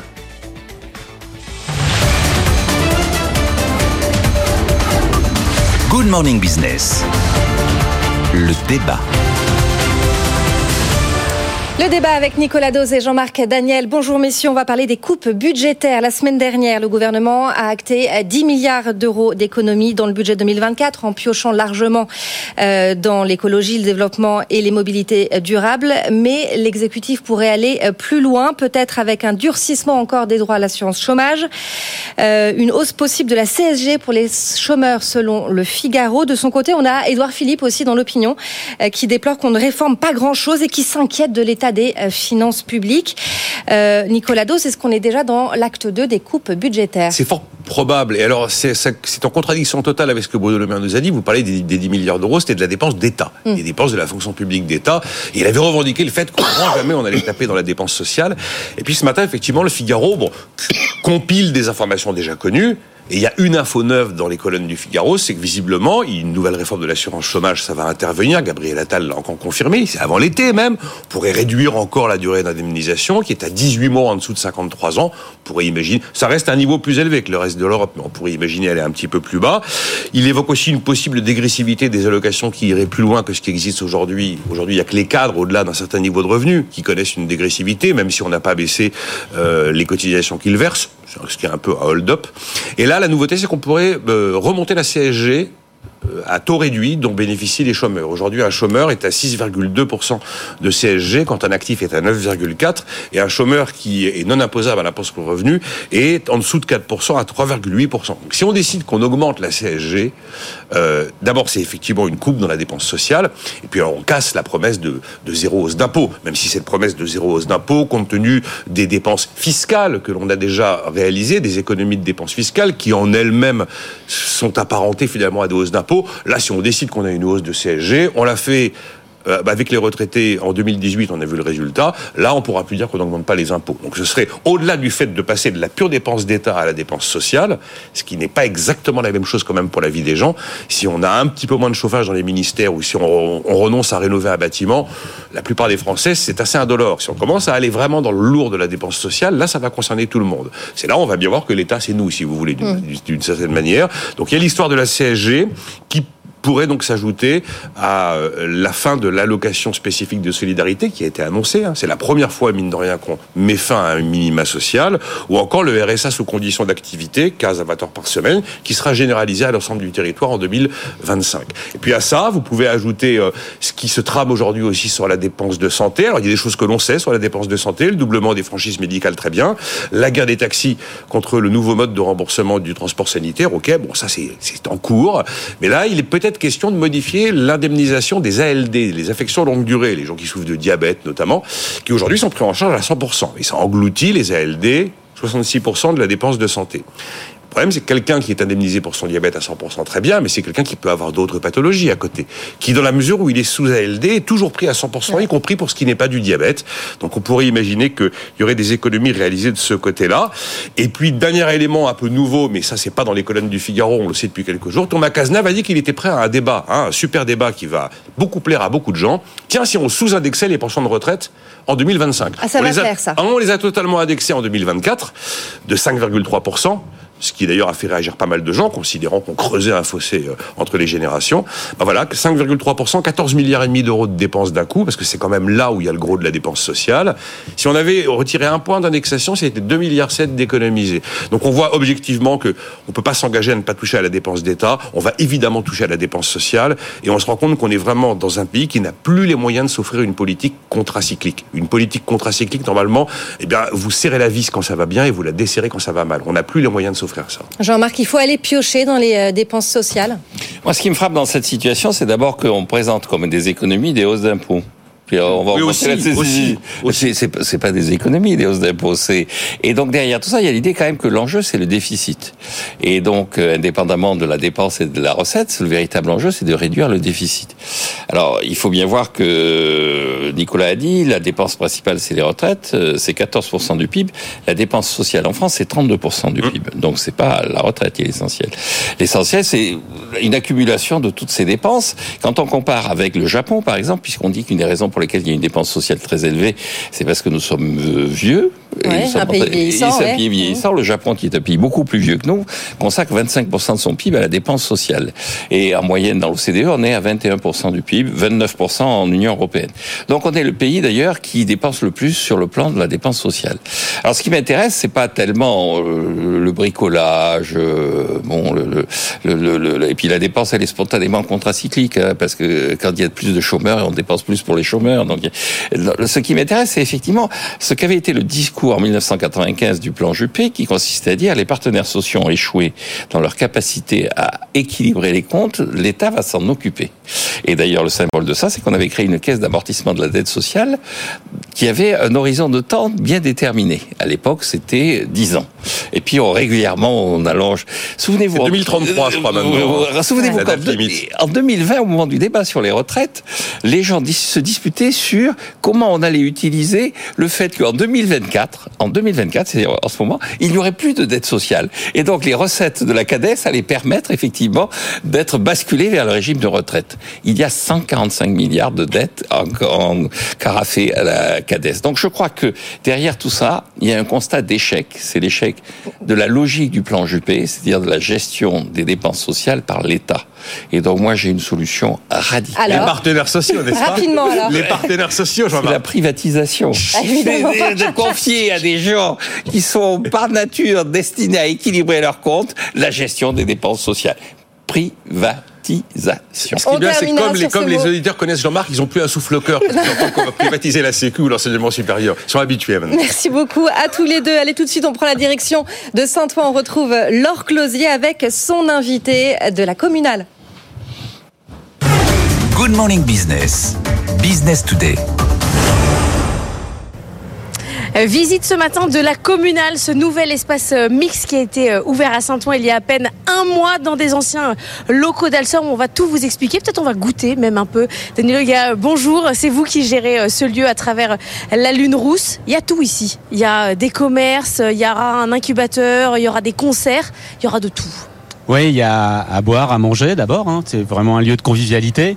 Il y a un marché, hein, donc un marché du quotidien avec des, produits de bouche, des kiosques de, produits de bouche, une salle de, spectacle, un club, euh, un studio radio, euh, des lieux euh, plus ou moins événementiels, des lieux où faire du sport, pour voir aussi des, concerts et des spectacles. Ce projet, pour ceux qui nous regardent à la télévision, il est colossal parce que l'endroit est énorme, l'endroit est colossal. Je le disais, il y avait Alstom avant ici. Quand vous lancez ce projet fou, vous commencez par quoi? Vous commencez par aller chercher des investisseurs, vous cherchez les commerçants.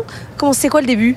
Euh, nous, on, on commence à regarder le bâtiment et la beauté Ouais. du bâtiment et son Et histoire. dites là, je peux faire un truc. Voilà, et là on s'est dit, il y a vraiment une âme. euh, et, euh, et ce bâtiment, il était fermé depuis assez longtemps. Il était très attendu par les, par les habitants. Donc on s'est dit, il y a vraiment quelque chose à faire, tout en gardant un peu la- l'architecture et la beauté euh, de ce, cet édifice qui a été euh, construit en 1924 et dans, dans lequel on produisait des, des grosses bobines euh, électriques. Ça ressemble un peu à Station F en plus petit. C'est l'objectif ou c'est juste une coïncidence? C'est une, coïnc- une coïncidence. On est dans un bâtiment historique, Euh, donc forcément il y a un peu un, un peu de tout ça. Après, on essaie de donner notre notre patte. Et le projet est très différent puisque on est on est d'abord sur un projet à la fois alimentaire et culturel. Alors justement, ils n'ont pas de pâté croûte euh, à Station F. Vous, vous en avez, je Eh le vois. oui. Il y a D'ici, plein on va, d'autres choses qu'on- on qu'ils va n'ont pas et qu'on a. On va aller voir, on va descendre. Denis Le Gars, ici, c'est ce qu'on appelle un food court quand on est euh, branché. C'est-à-dire une halle où on peut faire euh, ses courses et manger un peu ce qu'on veut euh, au milieu. Les commerçants qui ici, ici, là, on a les fruits et légumes, on a la poissonnerie, euh, on a les viandes, on a du miel. Qui les choisit? Comment vous les choisissez? Alors, on a fait un, un appel à projet il y a à peu près deux ans, où on a eu euh, plus de 200 euh, candidatures d'acteurs euh, de marché qui venaient, qui souhaitaient incarner et faire vivre la halle, et on les a sélectionnés sur leur engagement, leur capacité à à être dans le, la charte du, du lieu, c'est-à-dire produit, euh, produit en circuit court, Ouais. produit avec une vraie traçabilité et une accessibilité dans le prix. Ce qui veut dire que là, là j'ai des produits euh, en Ile-de-France, circuit court, c'est-à-dire que tout ici vient de l'Ile-de-France ou vous Tout êtes à fait. loin Tout ici vient de Tout l'Ile-de-France. 100% d'Île-de-France. C'est le, c'est le, c'est le kiosque de la région Île-de-France. Ouais.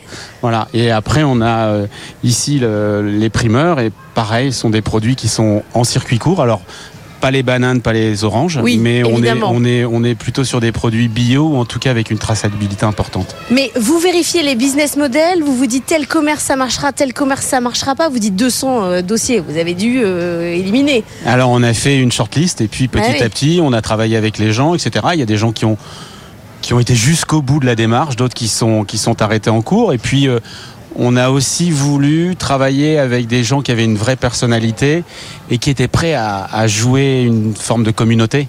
Euh, Ah parce oui. que ce qu'on veut, c'est que tout le monde puisse vraiment échanger. Et aujourd'hui, on les voit euh, se rassembler. euh, le fromager qui fournit tel, tel, tel autre kiosque ou tel, tel kiosque de restauration. euh, le boucher qui vend sa viande au burger, etc. Et ça, c'était important pour nous pour pas faire juste un, un lieu où chacun est dans sa Mais c'est un écosystème global. Vous les soutenez jusqu'où? C'est-à-dire que parfois euh, vous, les, vous les aidez, euh, vous dites euh, là peut-être qu'il y a un, un- un- un sens qui est pas le bon dans le business? Vous les Oui, on incubez, tra- vous on les financez? On travaille avec eux. Alors on est, on a, on a On n'a pas de droit d'entrée hein, sur, sur les kiosques. Hein. Ils payent un loyer et un pourcentage, donc un variable en fonction de leur chiffre d'affaires. Donc ce qui leur permet d'avoir un minimum de charges et d'être le plus souple possible à la fois dans leur arrivée et puis dans leur départ s'ils souhaitent partir. C'est plutôt assez, euh, assez souple en termes de contrat. Tony Le Gars, on y va au pâté croûte Allez, alors, On, va, on, va, aller rencontrer alors, je vous suis. les gars du pâté croûte. Est-ce qu'ils sont là? Bonjour Bonjour Oh là là, ça fabrique oh ils sont beaux là. Fabrication de pâté croûte. Vous avez déjà tout fait là, ça va au four Ouais, là ça va aller au four là. Début de soirée, on va lancer ça pour le soir même. On va les faire dorer au four, donc ça va être sympa. Ouais. Bon, alors on va peut-être pas manger du pâté croûte euh, tout de suite, mais par exemple, le pâté croûte, les, les gens des Jeux Olympiques, tous les staffs vont venir découvrir ça chez vous bah, On espère. Et puis le pâté croûte, c'est quand même assez original. Euh, ce sont les bons farceurs de, de, jeunes gens qui sont venus nous voir il y a, il y a plus d'un an maintenant en disant on veut faire du pâté croûte. On s'est dit mais c'est quoi le pâté croûte? Ils nous ont fait goûter. Vous avez posé la question? Vous Bah, saviez quand même Oui, mais, mais on connaissait le pâté en croûte. Mais Non. eux, c'est pâté croûte. donc la spécificité est un peu différente. Elle est- ils viennent de Reims. Et, euh, et on a à la fois aimé la personnalité des gars et puis le produit qu'ils faisaient. C'est un début de, de- de carrière. Hein, qui, ils commencent, ils sont, ils sont tout jeunes. Et, euh, et voilà, et ça cartonne. Je vous parle des Jeux Olympiques parce que euh, évidemment ils vont arriver tout autour euh, de, de la communale. Est-ce que le projet il a été construit en se disant il y aura les Jeux donc ça va nous faire du monde ou ça n'avait rien à voir c'était indépendant c'est Pas, un plus? pas vraiment, c'est d'abord un projet du territoire. Ouais. Et euh, quand on travaille sur un projet comme celui-là, on regarde le territoire et on est au service du territoire. Il s'avère que les jeux sont à côté. Très mieux. Super. Maintenant, ce projet-là, il sera là bien après les JO et on compte euh, rester bien longtemps ici et continuer à servir d'abord le territoire. Ensuite, si euh, les gens viennent de tout Paris ou de France ou de l'international pour découvrir le projet, on sera plus que ravis. Il n'y a pas une entreprise qui est capable d'estimer euh, quel apport les Jeux Olympiques euh, vont clairement être dans leur, euh, leur chiffre d'affaires. C'est difficile, hein, vous, parce que ça va être en zone euh, fermée, en zone Mm. en termes d'accès. Même si vous êtes près du métro, ça va être difficile, difficile d'estimer. c'est difficile d'estimer. Maintenant, on espère que le village olympique, bah, ça draine quand même beaucoup de monde et que euh, au bout de la première semaine, bah, les champions qui seront pas sélectionnés viendront aussi euh, découvrir les lieux, manger ici. Et ici, on aura toute une programmation autour des JO avec des écrans. On va retransmettre les, toutes les, les- les- Ouais. les compétitions, les principales compétitions. Ça fait un mois que vous êtes ouvert, donc on va pas faire euh, le bilan. Vous considérez que ça sera réussi avec quel indicateur et à quelle, et à quelle échéance? Je pense qu'il faut euh, au moins 6 à 8 mois pour voir euh, réellement euh, l'impact sur l'ensemble des commerçants. Pour l'instant, c'est plutôt un succès. On a des pointes à 11 000 personnes le samedi Ouais. ici, donc c'est plutôt vraiment, vraiment chouette. Maintenant, il faut que tout le monde se sente bien, que chaque commerçant euh, soit bien installé. Et euh, voilà, on, on se rôde, on est au- qu'au mois de janvier, mais les indicateurs sont très bons quand même. Bon, on se revoit dans un an, quoi. Exactement. Merci beaucoup de nous avoir ouvert les portes de la communale. Nous, on continue euh, dans la région Île-de-France avec l'écosystème qu'on découvre dans un instant. Et j'espère, Laure, que vous, avez, vous allez ramener du pâté croûte à la rédaction. Euh, Merci beaucoup, Laure. On vous retrouve hein, tout au long de la matinée euh, et tout au long de la matinale euh, à Saint-Ouen. Dans un instant, le journal de 7h30, on va parler de la licorne française Mistralaï qui lance son robot euh, convers- conversationnel et qui signe aussi un, un partenariat avec le géant Microsoft. À tout de suite. Thank you. Un peu plus de 7h30 sur BFM Business et RMC Découverte. Ça y est, la France a désormais son chat GPT. Mistralaï, pépite française de l'intelligence artificielle, a frappé un grand coup hier en annonçant en même temps le lancement de sa propre IA conversationnelle, euh, baptisée le chat, et une alliance mondiale avec Microsoft, Anthony Morel. Ouais, ça va très très vite hein, pour Mistral, une entreprise qu'on suit depuis ses débuts sur BFM Business, valorisée déjà plus de 2 milliards de dollars et qui confirme annonce après annonce qu'elle est ce qu'on a de plus proche en France d'un C'est-à-dire un champion de l'intelligence artificielle d'envergure potentiellement mondiale. Donc il y a eu deux grosses annonces hier soir. La première, c'est l'arrivée d'un nouveau modèle de langage qui s'appelle Mistral Large, qui se veut aussi performant euh, que ChatGPT et qui est accolé à un, un chatbot, donc que n'importe qui peut utiliser. Vous pouvez le tester. Ça s'appelle donc le chat ou le chat. Je sais pas comment ils veulent qu'on prononce parce que c'est il y a une ambition internationale quand même derrière. Et donc euh, là, c'est un peu comme ChatGPT. C'est pour les particuliers et pour les entreprises. On peut s'en servir aussi bien pour faire une recherche, résumer un texte ou alors l'intégrer par exemple dans le service client, le SAV euh, d'une entreprise, euh, faire de la euh, de l'analyse de de données, etc., etc., de la gestion de projet, avec un gros avantage qui est mis en avant par Mistral, c'est sur la confidentialité des données et la souveraineté nationale. Comme ah c'est un outil français, les données sont hébergées en France, et ça, ça serait peut-être de nature à rassurer les entreprises françaises, dont certaines ont été un peu refroidies par toutes les histoires de fuite de données d'entreprises qui ont eu lieu notamment chez, chez OpenAI. Et puis alors la deuxième grosse annonce hein, de Mistral hier, euh, c'était, euh, et c'est peut-être là aussi la plus importante, hein, c'est ce partenariat signé avec Microsoft. Oui, alors c'est un partenariat de distribution. Ce que ça veut dire, c'est que les modèles de langage de Mistral euh, vont être disponibles via la plateforme Microsoft Azure, et ça en termes de résonance internationale, c'est un coût énorme, évidemment, quand vous êtes adossé à un géant comme Microsoft. Et d'ailleurs, toute la presse économique anglo-saxonne reprend l'information aujourd'hui, le Wall Street Journal qui titre par exemple sur la start-up de 9 mois qui défie les géants de la Silicon Valley. Du côté de Microsoft, c'est assez stratégique aussi. C'est-à-dire pour eux, il s'agit aussi de se diversifier. Ils ont mis des dans OpenAI, ils en mettent aussi un peu euh, dans Mistral et aussi de donner des gages à l'Union européenne euh, dont les autorités antitrust commencent à s'intéresser justement à l'alliance avec OpenAI en se demandant s'il n'y a pas un possible abus de position dominante. Hmm. Merci beaucoup Anthony Morel. Dans le reste de l'actualité, c'est le début d'une nouvelle ère pour euh, Casino. Sans surprise, le tribunal de commerce de Paris a donné son feu vert au plan de sauvegarde. L'équipe de Daniel Kretinsky a, désormais les coups des franches pour la reprise du groupe, délesté de plusieurs centaines d'hyper et de supermarchés. Pauline Tadevin. Ce feu vert du tribunal de commerce de Paris permet à l'équipe de repreneurs de prendre plus franchement les rênes, d'accéder directement aux locaux, aux équipes et d'avoir accès à un certain nombre de données, notamment commerciales ou RH. Le moment maintenant va venir de redonner des moyens et par là même du souffle au groupe Casino, redimensionné, réorganisé et désendetté, estime Daniel Kretinsky.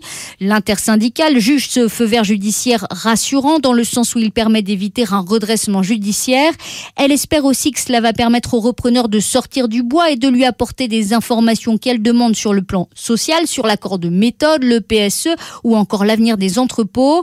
Dans les semaines qui viennent, la dette va être restructurée, les actionnaires actuels vont être massivement dilués. Le consortium a promis 1,2 milliard d'euros d'argent frais. Le 27 mars, il sera officiellement propriétaire. L'équipe autour du futur patron Philippe Palazzi sera ensuite nommée avec comme objectif de redresser ce qui reste du groupe Casino, notamment Monoprix, les enseignes de proximité et ses discounts. Et on va revenir sur ce dossier Casino avec Jean-Marc Vittori dans son édito. Ce sera à 7h50. Dans le reste de l'actualité, Emmanuel Macron appelle un sursaut collectif en faveur de l'Ukraine. Il n'exclut pas l'envoi de troupes occidentales à l'avenir. Une vingtaine de chefs d'État et de gouvernement étaient réunis hier à Paris pour réaffirmer leur soutien à Kiev, fragilisé face aux troupes russes et en attente des armes occidentales. On écoute le chef de Nous devons aller encore plus fort sur une économie de guerre. Force est de constater qu'aujourd'hui, nous tous, Européens, non Européens d'ailleurs, qui soutenons l'Ukraine, avons encore des marges de manœuvre et nous devons aller plus vite et plus fort sur cette thématique. Nous avons acté de créer ce soir une neuvième coalition, une coalition pour les frappes dans la profondeur et donc euh, missiles et bombes de moyenne et longue portée. Il n'y a pas de consensus aujourd'hui pour envoyer de manière officiel, assumé et endosser des troupes au sol, mais en dynamique, rien ne doit être, rien ne doit être exclu. Nous ferons tout ce qu'il faut pour que la Russie ne puisse pas gagner cette guerre. Les relations se réchauffent-elles entre l'Arménie et l'Azerbaïdjan? En tout cas, des pourparlers de paix vont commencer demain à Berlin, avec au cœur des discussions l'enclave du Haut-Karabakh, euh, reconquise en septembre dernier par l'Azerbaïdjan. Vous le savez, BFM Business délocalise son antenne à Saint-Ouen ce matin, une ville qui sera au cœur, au centre de l'attention dans quelques mois, hein, puisqu'elle va accueillir le village des athlètes. Raphaël Couder s'est rendu sur place à cinq mois du lancement des compétitions. C'est titanesque qui vient de se terminer. Tout est presque prêt ici pour accueillir les athlètes olympiques. Le chantier à proprement parler est terminé. La dernière couche de peinture a été appliquée euh, dans les appartements. Le pari est donc réussi pour la Solidéo, la société qui gère la construction des ouvrages olympiques. Et c'était loin d'être gagné ce pari fin 2021 lorsque les premiers coups de pioche ont été donnés. Rendez-vous compte, ce qui vient euh, de s'achever ici a été le plus important chantier monocyte de France et même d'Europe. Tout un quartier a littéralement poussé de terre sur 52 hectares. Ça va servir évidemment à accueillir les athlètes pendant les Jeux. 14 000 personnes seront accueillies pendant la durée de la compétition. Et puis ensuite, tout cet ensemble sera transformé en logement d'habitation et en bureau pour les entreprises. Mais avant tout cela, on attend donc les athlètes. La prochaine étape, c'est la livraison du site au comité d'organisation des Jeux Olympiques. Remise des clés prévue ce jeudi en présence du président de la République Emmanuel Macron. Et on retrouve justement Laure Closier pour la nouvelle édition du Tour de France BFM Business tout au long de cette matinale. Elle est à Saint-Ouen, au siège du Conseil régional d'Île-de-France, où elle reçoit à 8h15 Valérie Pécresse. On est avec elle aussi dans un instant, parce qu'elle sera avec celui qui a supervisé la, la construction des sites olympiques, justement. Mais d'abord, c'est le monde qui bouge. Good Morning Business, le monde qui bouge. Benahouda Abdedaïm, on revient avec vous euh, sur le euh, dernier obstacle à l'adhésion de la Suède à l'OTAN qui a été levé. Il était formé par la Hongrie.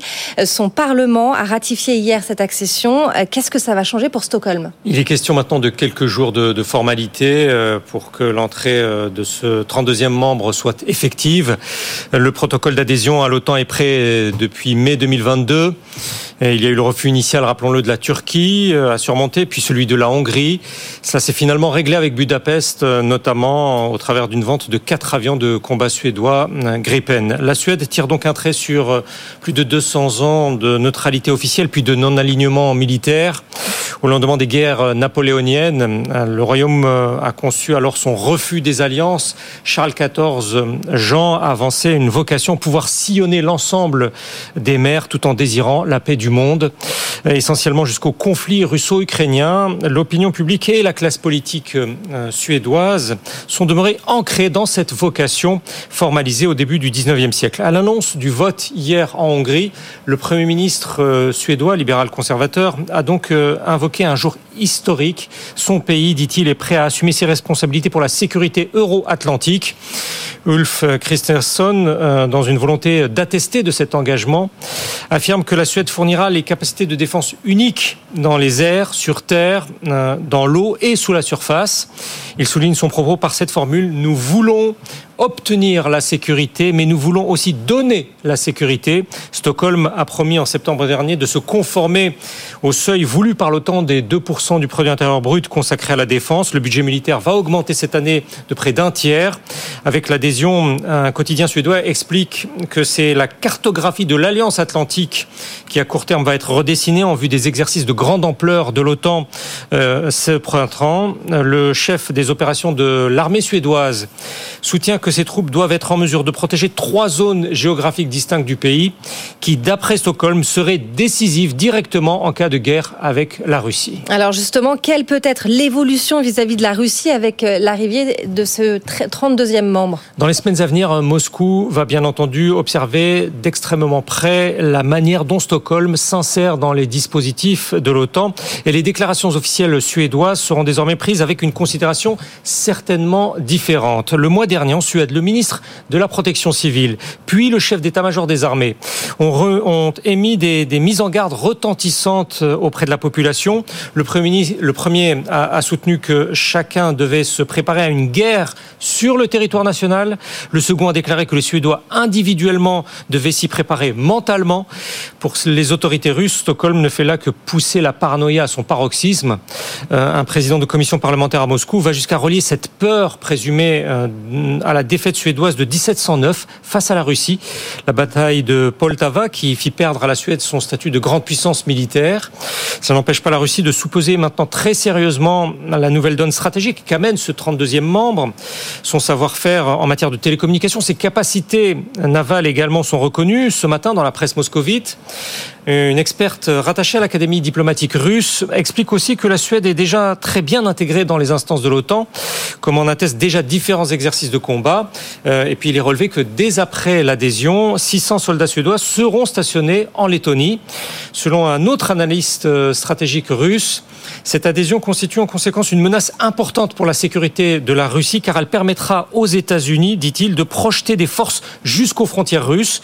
La mer Baltique qui borde, rappelons-le, Saint-Pétersbourg devient de la sorte mer intérieure de l'OTAN puisque tous les pays autour en seront membres. Euh, cela conforte fondamentalement l'État russe dans son idée, dans son discours qu'un processus d'encerclement par l'Ouest est à l'œuvre. La Suède en est le dernier instrument. Merci beaucoup Benahouda Abdedaïm. On retrouve tout de suite Laure Closier depuis euh, Saint-Ouen pour le Tour de France BFM Business. Laure, vous serez dans un instant avec celle qui a géré la construction des sites olympiques. Vous vous rendez compte 70 ouvrages, deux nouveaux quartiers, 8 piscines, 15 stades, tout ça. Il fallait le construire dans un temps record. C'est le euh, plus gros chantier monocyte d'Europe. C'est la Solidéo euh, qui le gère. Et dans un instant, on va regarder si tout est prêt parce que c'est dans deux jours que c'est présenté au président de la République. À tout de suite. Good Morning Business. Business Plan. Et la matinale de l'économie ce matin est à Saint-Ouen pour le Tour de France BFM Business à Saint-Ouen. Pourquoi? Parce qu'on est à cinq mois des Jeux Olympiques et qu'on est allé voir de près où on en est sur les travaux. Et justement, les travaux, c'est votre métier. Euh, Marion Lepol, vous êtes directrice générale adjointe de Solidéo, la société de livraison des ouvrages olympiques. Donc c'est vous euh, qui gérez euh, tous ces bâtiments qui vont servir notamment pour les athlètes. Le chantier, titanesque. 70 ouvrages, deux nouveaux quartiers, 8 piscines, 15 stades. Je cite que ça, mais c'est énorme. Il y a 6 ans, quand on vous dit qu'il va falloir construire tout ça, parfois en créant euh, de toutes pièces, hein, dans les endroits où il n'y avait rien, est-ce que franchement, vous diriez que dans deux jours, vous donnez les clés au président de la République? Alors il y a en 2018, quand on a après avoir eu les Jeux, on a réfléchi à tout ce qu'il fallait euh, construire ou rénover. Donc euh, un ouvrage olympique, c'est un, un, bâtiment qui va servir à la fois pour les Jeux et aussi pour les habitants en héritage. Donc au départ, on en a 62. À la fin, on en a 70. Donc on en ouais. a eu quelques-uns en plus. Et euh, on est en 2018. On fait le planning, on fait le budget et on se dit nous, on va y arriver tout le monde pense, nous dit non mais vous allez pas y arriver, c'est pas possible de faire ça euh, en, en, 6 ans. Normalement, il faut 20 ans pour le faire. Vous allez vous planter, vous allez pas y arriver. Finalement, on a on a beaucoup travaillé avec des, de, de, très grands professionnels. On a beaucoup planifié, anticipé. On avait mis euh, du temps pour les aléas et ça nous a permis ben, de réussir à, à, construire, de faire les études, les permis de construire. On a eu le Covid. Ouais. C'était au moment des permis de construire. On a pu dématérialiser et euh, faire à distance les permis de construire. Ensuite, on a premier coup de pioche euh, sur les différents chantiers. Et puis, on, euh, le, la guerre en Ukraine, malheureusement dramatique pour euh, pour l'Ukraine, et euh, des difficultés d'approvisionnement à ce moment-là, oui. donc quelques sueurs froides. On avait encore du temps. Les filières se sont réorganisées. On travaille avec les majors de la construction, on a travaillé avec 2500 PME aussi. Donc tout le monde s'est organisé, réorganisé et finalement on a réussi. Et euh, on Vous a... dites on a réussi parce que euh, c'est dans deux jours, c'est jeudi que le jeudi. président de la République euh, viendra faire l'inauguration. Là clairement, la peinture c'est fini. Tout est fini. Les, les, salles de bain c'est bon, c'est terminé. Tout est terminé, tous les bâtiments sont terminés. En fait depuis juillet, on inspecte ouais. tous les bâtiments pour dire est-ce que c'est correct, pas correct. Il y a 2800 logements, donc il faut un peu de temps pour regarder. On a fini les routes, on a fini de planter tous les arbres, on plante 9000 arbres et arbustes, euh, on a fini d'aménager les berges de Seine et on avait dit le 29 février on donnera les clés à Tony Estanguet et c'est ce qui va se passer et en plus on a la chance de le faire en, en présence du président de la République et de tous les élus qui euh, sont près de nous depuis le début dans l'aventure parce que tout ça c'est possible parce que les élus sont là et qu'on a travaillé avec eux puis on avait eu aussi un budget qui a été sécurisé donc on n'a pas eu de problème de budget, ouais. on a tenu malgré notre budget. Malgré les problèmes d'approvisionnement, malgré la hausse des matières premières. Euh... Malgré tout ça, en fait, comme on avait anticipé beaucoup, par exemple pour les matières premières, tout a été acheté quasiment avant ah oui. euh, la hausse des coûts. Donc, on a été finalement euh, assez peu impacté. On a eu cette chance-là. Peut-être qu'à six mois près, c'était pas la même histoire, mais on y est et c'est une question de d'anticipation, de, de, de, de savoir-faire. On a eu 30 000 personnes qui ont travaillé sur les 70 ouvrages ouais. olympiques, 3 000 plus spécifiquement sur le, le, village des athlètes. Et le village des athlètes, c'est 14 250 athlètes pendant les Jeux, 9 000 pendant les para euh, olympiques. olympiques. Et ensuite, en héritage, on reprend les clés, on transforme, on installe les cuisines, on enlève les cloisons temporaires et euh, on Ah a des habitants qui vont arriver, 6000 Parce que habitants, c'est 6000 ça, salariés. C'est ça quand même. C'est-à-dire que ce projet, il a fallu le construire dès le départ en pensant court terme et long terme. Il va y avoir, après les Jeux, à nouveau une phase de travaux pour faire en sorte que ces, ces bâtiments aient euh, leur, leur vraie vie, Leur en vraie fait, vie. leur deuxième vie, mais qui va être le- leur vie tout court. En fait, c'est la première fois qu'on travaille de cette façon pour Ouais. les jeux et en, et en général aussi dans le bâtiment, c'est de se dire quelle est l'utilisation finale et comment on l'adapte pendant la partie jeu. On a utilisé un outil juridique pour la première fois qui s'appelle le permis de construire double état et euh, ça permet dès le dépôt de permis de construire, on a la phase finale et la phase pendant le jeu et donc on a utilisé des cloisons temporaires par exemple à certains endroits. On ne met pas les salles de bain, euh, non, on ne met pas les, les cuisines pardon pendant la phase jeu parce que les, les athlètes doivent aller manger dans le restaurant. Euh, on a des bureaux euh, qui sont aménagés en chambre pendant les jeux. Euh, on a mis des salles de bain et on les enlèvera pendant la phase réversibilité. Ah Donc oui. on sait déjà qu'à partir du 1er novembre, le, euh, le Paris 2024 nous redonne les clés et on a un an de réversibilité. Et tout ça est déjà anticipé, financé. Et donc euh, début de, euh, enfin au, au printemps, automne 2025, euh, les premiers habitants arriveront. Et donc là, c'est déjà commercialisé pour ces gens qui vont venir s'installer euh, dans, dans ces locaux. Ils savent déjà, ça a été prévendu, ça s'est passé comment? Alors on a trois typologies de logements 25% de logements so- sociaux, du logement intermédiaire à, à la location, et puis du logement à l'accession. 700 logements qui seront vendus. La première tranche de à peu près 200 logements, c'est en cours de commercialisation depuis juin. Ça se vend euh, tranquillement au rythme euh, qu'il faut, et puis euh, ça sera terminé d'être vendu pour septembre-octobre 2025. Bon, pour l'instant, ça a l'air d'un plan parfait qui se déroule à la perfection. Vous savez comment c'est avec les travaux. Il y a toujours un petit problème, il y a toujours un truc qui marche pas. C'est vous aussi qui allez gérer toute la phase d'exploitation quand il y aura les athlètes, quand il va y avoir une canalisation qui va péter, c'est sûr. Alors, on espère bien qu'il n'y aura pas de canalisation qui va exploser. Ça serait, ça serait vraiment ennuyeux. Une petite fuite, au moins. Donc, en fait, à partir du 1er mars, c'est vraiment le Paris 2024 qui est euh, locataire des lieux et qui s'occupera de tout, euh, de tout ça. Donc, ils ont euh, tous les contrats nécessaires, le personnel nécessaire, les sous-traitants nécessaires pour faire face à ces éventuels imprévus. Mais voilà, là, pendant deux mois, il faut savoir que pour le village des athlètes, on a inspecté vraiment tout. Les cages d'escalier, les ascenseurs, les appartements, les gaines techniques. On a levé les réserves et, amélioré ce qu'il fallait améliorer. Et ça, en deux mois, c'est assez incroyable de le faire. Et là, c'est vraiment prêt. C'est euh, c'est fou, mais c'est prêt. Tout ça alors que ça fait 18 mois que le bâtiment euh, crie que ça ne va pas. Écoutez, merci. C'est pas dans le bâtiment que ça va poser problème. Peut-être que c'est du côté des transports que ça va gâcher un petit peu la fête. On en parlera en tout cas à 8h15 avec notre invitée euh, Valérie Pécresse qui sera euh, sur ce plateau, la présidente de la région Île-de-France. On se retrouve euh, donc euh, dans 20 minutes. Euh, Stéphanie, je vous laisse avec Jean-Marc Vittori pour l'édito. Effectivement, merci beaucoup Laure Closier. Jean-Marc Vittori, bonjour. Bonjour. Euh, vous- je rappelle que vous êtes éditorialiste Vous nous parlez euh, de cette décision du tribunal de commerce de euh, Paris qui a validé hier la procédure de sauvegarde de Casino et donc la reprise du distributeur par Daniel Kretinsky. Mais au-delà, il consacre aussi un capitalisme qui retombe enfin sur ses pieds. Expliquez-nous. Bah, c'est une idée toute simple. hein. Quand une entreprise est sauvée de, de la faillite, eh ben, l'actionnaire doit être rincé. En achetant des actions, il avait misé sur une entreprise. S'il a acheté beaucoup d'actions, il a même pu obtenir parfois un fauteuil au conseil d'administration qui lui permet de connaître en profondeur l'état de l'entreprise, voire d'influer sur sa stratégie. Eh ben, quand cette entreprise échoue, il doit perdre sa mise en passant derrière toutes les autres parties prenantes, État, salariés, fournisseurs et aussi banquiers et prêteurs. Ça paraît relever du bon sens. Bah, ça devrait être évident, mais ce n'est pas toujours le cas. Je ne sais pas si vous vous souvenez l'an dernier, quand le Crédit Suisse avait été repris en catastrophe par, euh, par UBS, euh, les actionnaires ont touché une petite compensation, tandis qu'une classe de créanciers, ceux qui détenaient des obligations additional Tire One ont tout perdu, soit 10 milliards de francs suisses tout de même. Ça avait fait scandale.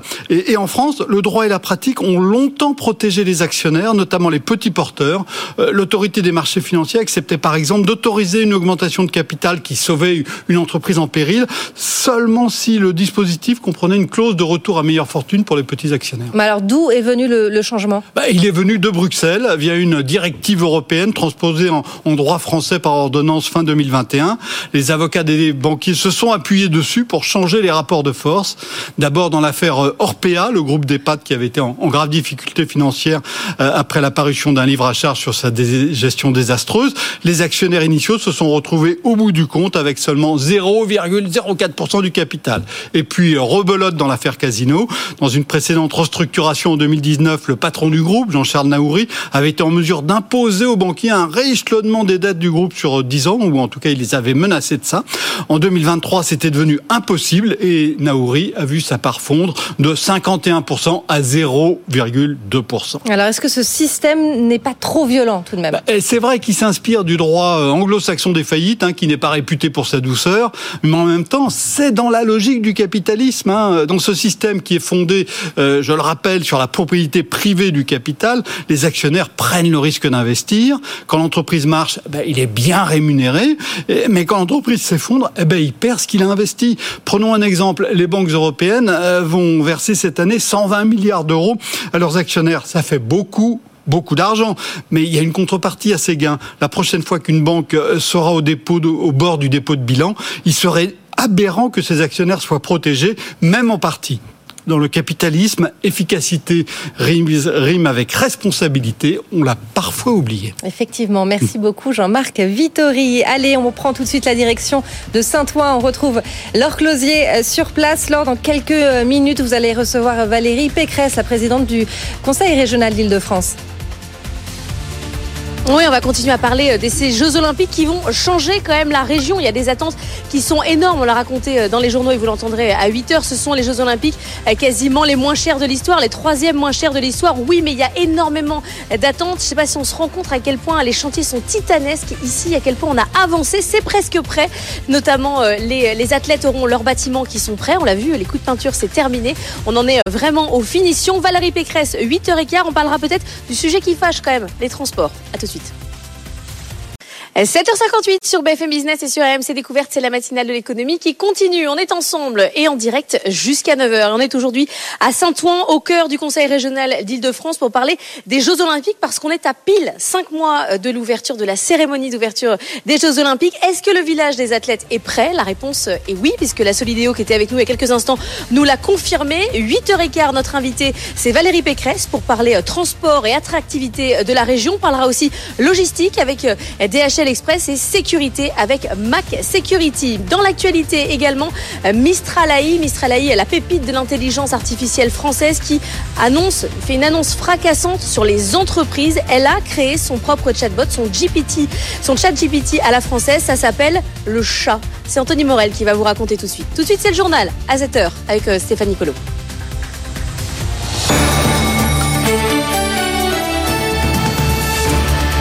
8h sur BFM Business et RMC Découverte et on commence avec cette bonne note pour les Jeux Olympiques 2024, une Olympiade euh, sobre avec un budget raisonnable. C'était la promesse des organisateurs et pour le moment, le pari semble tenu. Selon le cabinet d'études Asteres, les Jeux organisés à Paris seront parmi les moins coûteux de l'histoire, Nathan Cocampo. Oui, depuis 1988, les JO 2024 sont les troisièmes Jeux les moins coûteux derrière les éditions d'Atlanta en 1996 et Sydney en 2000.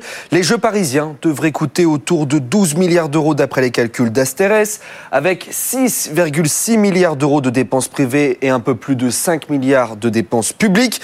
C'est beaucoup moins donc que la moyenne des 9 Olympiades précédentes depuis 1988, autour de 14 milliards d'euros. Et l'écart avec Paris se creuse encore plus si on prend en compte l'inflation et le nombre d'épreuves, 329 cet été contre 237 en 1988. Selon Sylvain Bersin, chef économiste chez Asteres, cela tient en une raison principale. Paris utilise quand même beaucoup d'infrastructures qui étaient déjà présentes. Euh, on peut penser au Stade de France, on peut penser au Stade de Roland Garros. Donc beaucoup, euh, beaucoup d'infrastructures sportives étaient là, euh, ce qui n'est pas forcément le cas de toutes les Olympiades. On peut penser à Pékin où le Stade national avait été construit pour les Jeux, à Rio un certain nombre d'infrastructures avaient été construites. Ces 11,8 milliards d'euros sont répartis de la façon suivante 4 milliards pour l'organisation, 4 milliards pour les infrastructures et 3 milliards d'euros de dépenses supplémentaires. Et oui, Nathan, parce que c'est souvent dans cette dernière ligne droite hein, que ça peut déraper. Il faudra sûrement payer des heures supplémentaires des agents publics, comme les policiers, ou encore sortir le chéquier pour terminer les derniers chantiers à temps. Côté recettes, l'évaluation est complexe et l'impact économique global ne pourra être calculé précisément que plusieurs mois après l'événement, voire plusieurs années. Mais STRS estime que l'État ne sera pas déficitaire. La stimulation économique engendrée par l'événement devrait générer des recettes fiscales équivalentes aux dépenses publiques, soit un peu plus de 5 milliards d'euros. Merci beaucoup Nathan euh, Cocampo. Autre question à quelques semaines des JO où en sont les transports en commun? De nombreuses nouvelles lignes et prolongements avaient été euh, annoncés il y a quelques années dans le cadre du Grand Paris Express. Et si quelques-unes seront prêtes à l'heure, la grande majorité ne le sera pas, Jean-Baptiste Huet. Sur la quinzaine de lignes dont l'ouverture était annoncée pour les JO 2024, une poignée sera véritablement prête. La ligne 14 qui doit relier le village olympique à l'aéroport d'Orly, le prolongement du T3B vers la porte Dauphine et le RER E prolongé à Nanterre. Pour le reste, c'est-à-dire le Charles de Gaulle Express qui doit relier Paris à Roissy, les lignes 15, 16, 17, 18, rendez-vous entre 2026 et 2030. Certains travaux se sont révélés plus complexes que prévu et donc plus chers. La crise du Covid est venue désorganiser les plannings. Enfin, pour étoffer le dossier de candidature de la France aux Jeux Olympiques, certains ont largement chargé la barque avec des projets impossibles à achever pour 2024. Le dossier de candidature promettait de faire du transport un moment agréable, offrant même des moments inoubliables. Certes, tout est une question d'interprétation. Si 100% des touristes pourront se rendre en transport sur tous les sites olympiques, les conditions de trajet seront sans doute bien moins sereines que prévu. Pour l'ancien ministre des Transports Clément Beaune, elles seront même parfois hardcore. Et les JO, on en parle évidemment tout au long de cette matinale avec Laure Closier depuis Saint-Ouen. Euh, Laure reçoit Valérie Pécresse, la présidente du Conseil régional d'Île-de-France. Euh, ce sera à 8h15 hein, évidemment sur euh, BFM Business et RMC Découverte. Notez aussi l'émission Sport Business euh, présentée par Sandra Gandouin qui aura un nouveau numéro vendredi à partir de 22h. Et puis de toute façon l'émission est à retrouver sur l'application de BFM Business ou sur le site. Et puis enfin, émission La France a tout pour réussir, euh, présentée par Jérôme Tichit euh, depuis le euh, siège du Conseil régional d'Île-de-France. C'est aujourd'hui à 13h. On en vient aux suites des annonces d'Emmanuel Macron en faveur de l'agriculture. Une nouvelle réunion se tient aujourd'hui à Bercy autour de Bruno Le Maire et de Marc Fesneau. Ils vont plancher sur les plans de trésorerie des agriculteurs avec le fisc, les banques, les assureurs et la mutualité sociale agricole. Le chef de l'État demande aussi un recensement départemental de toutes les exploitations en difficulté. Autre requête, le lancement du chantier des prix planchers à Bercy. Le chef de l'État veut porter ce projet au niveau européen, mais plusieurs voix doutent de la faisabilité de cette mesure. Marion Basma avec Pauline Tadevin.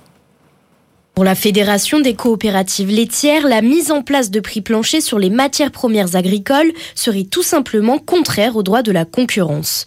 Une mesure aussi compliquée à appliquer, estiment certains industriels.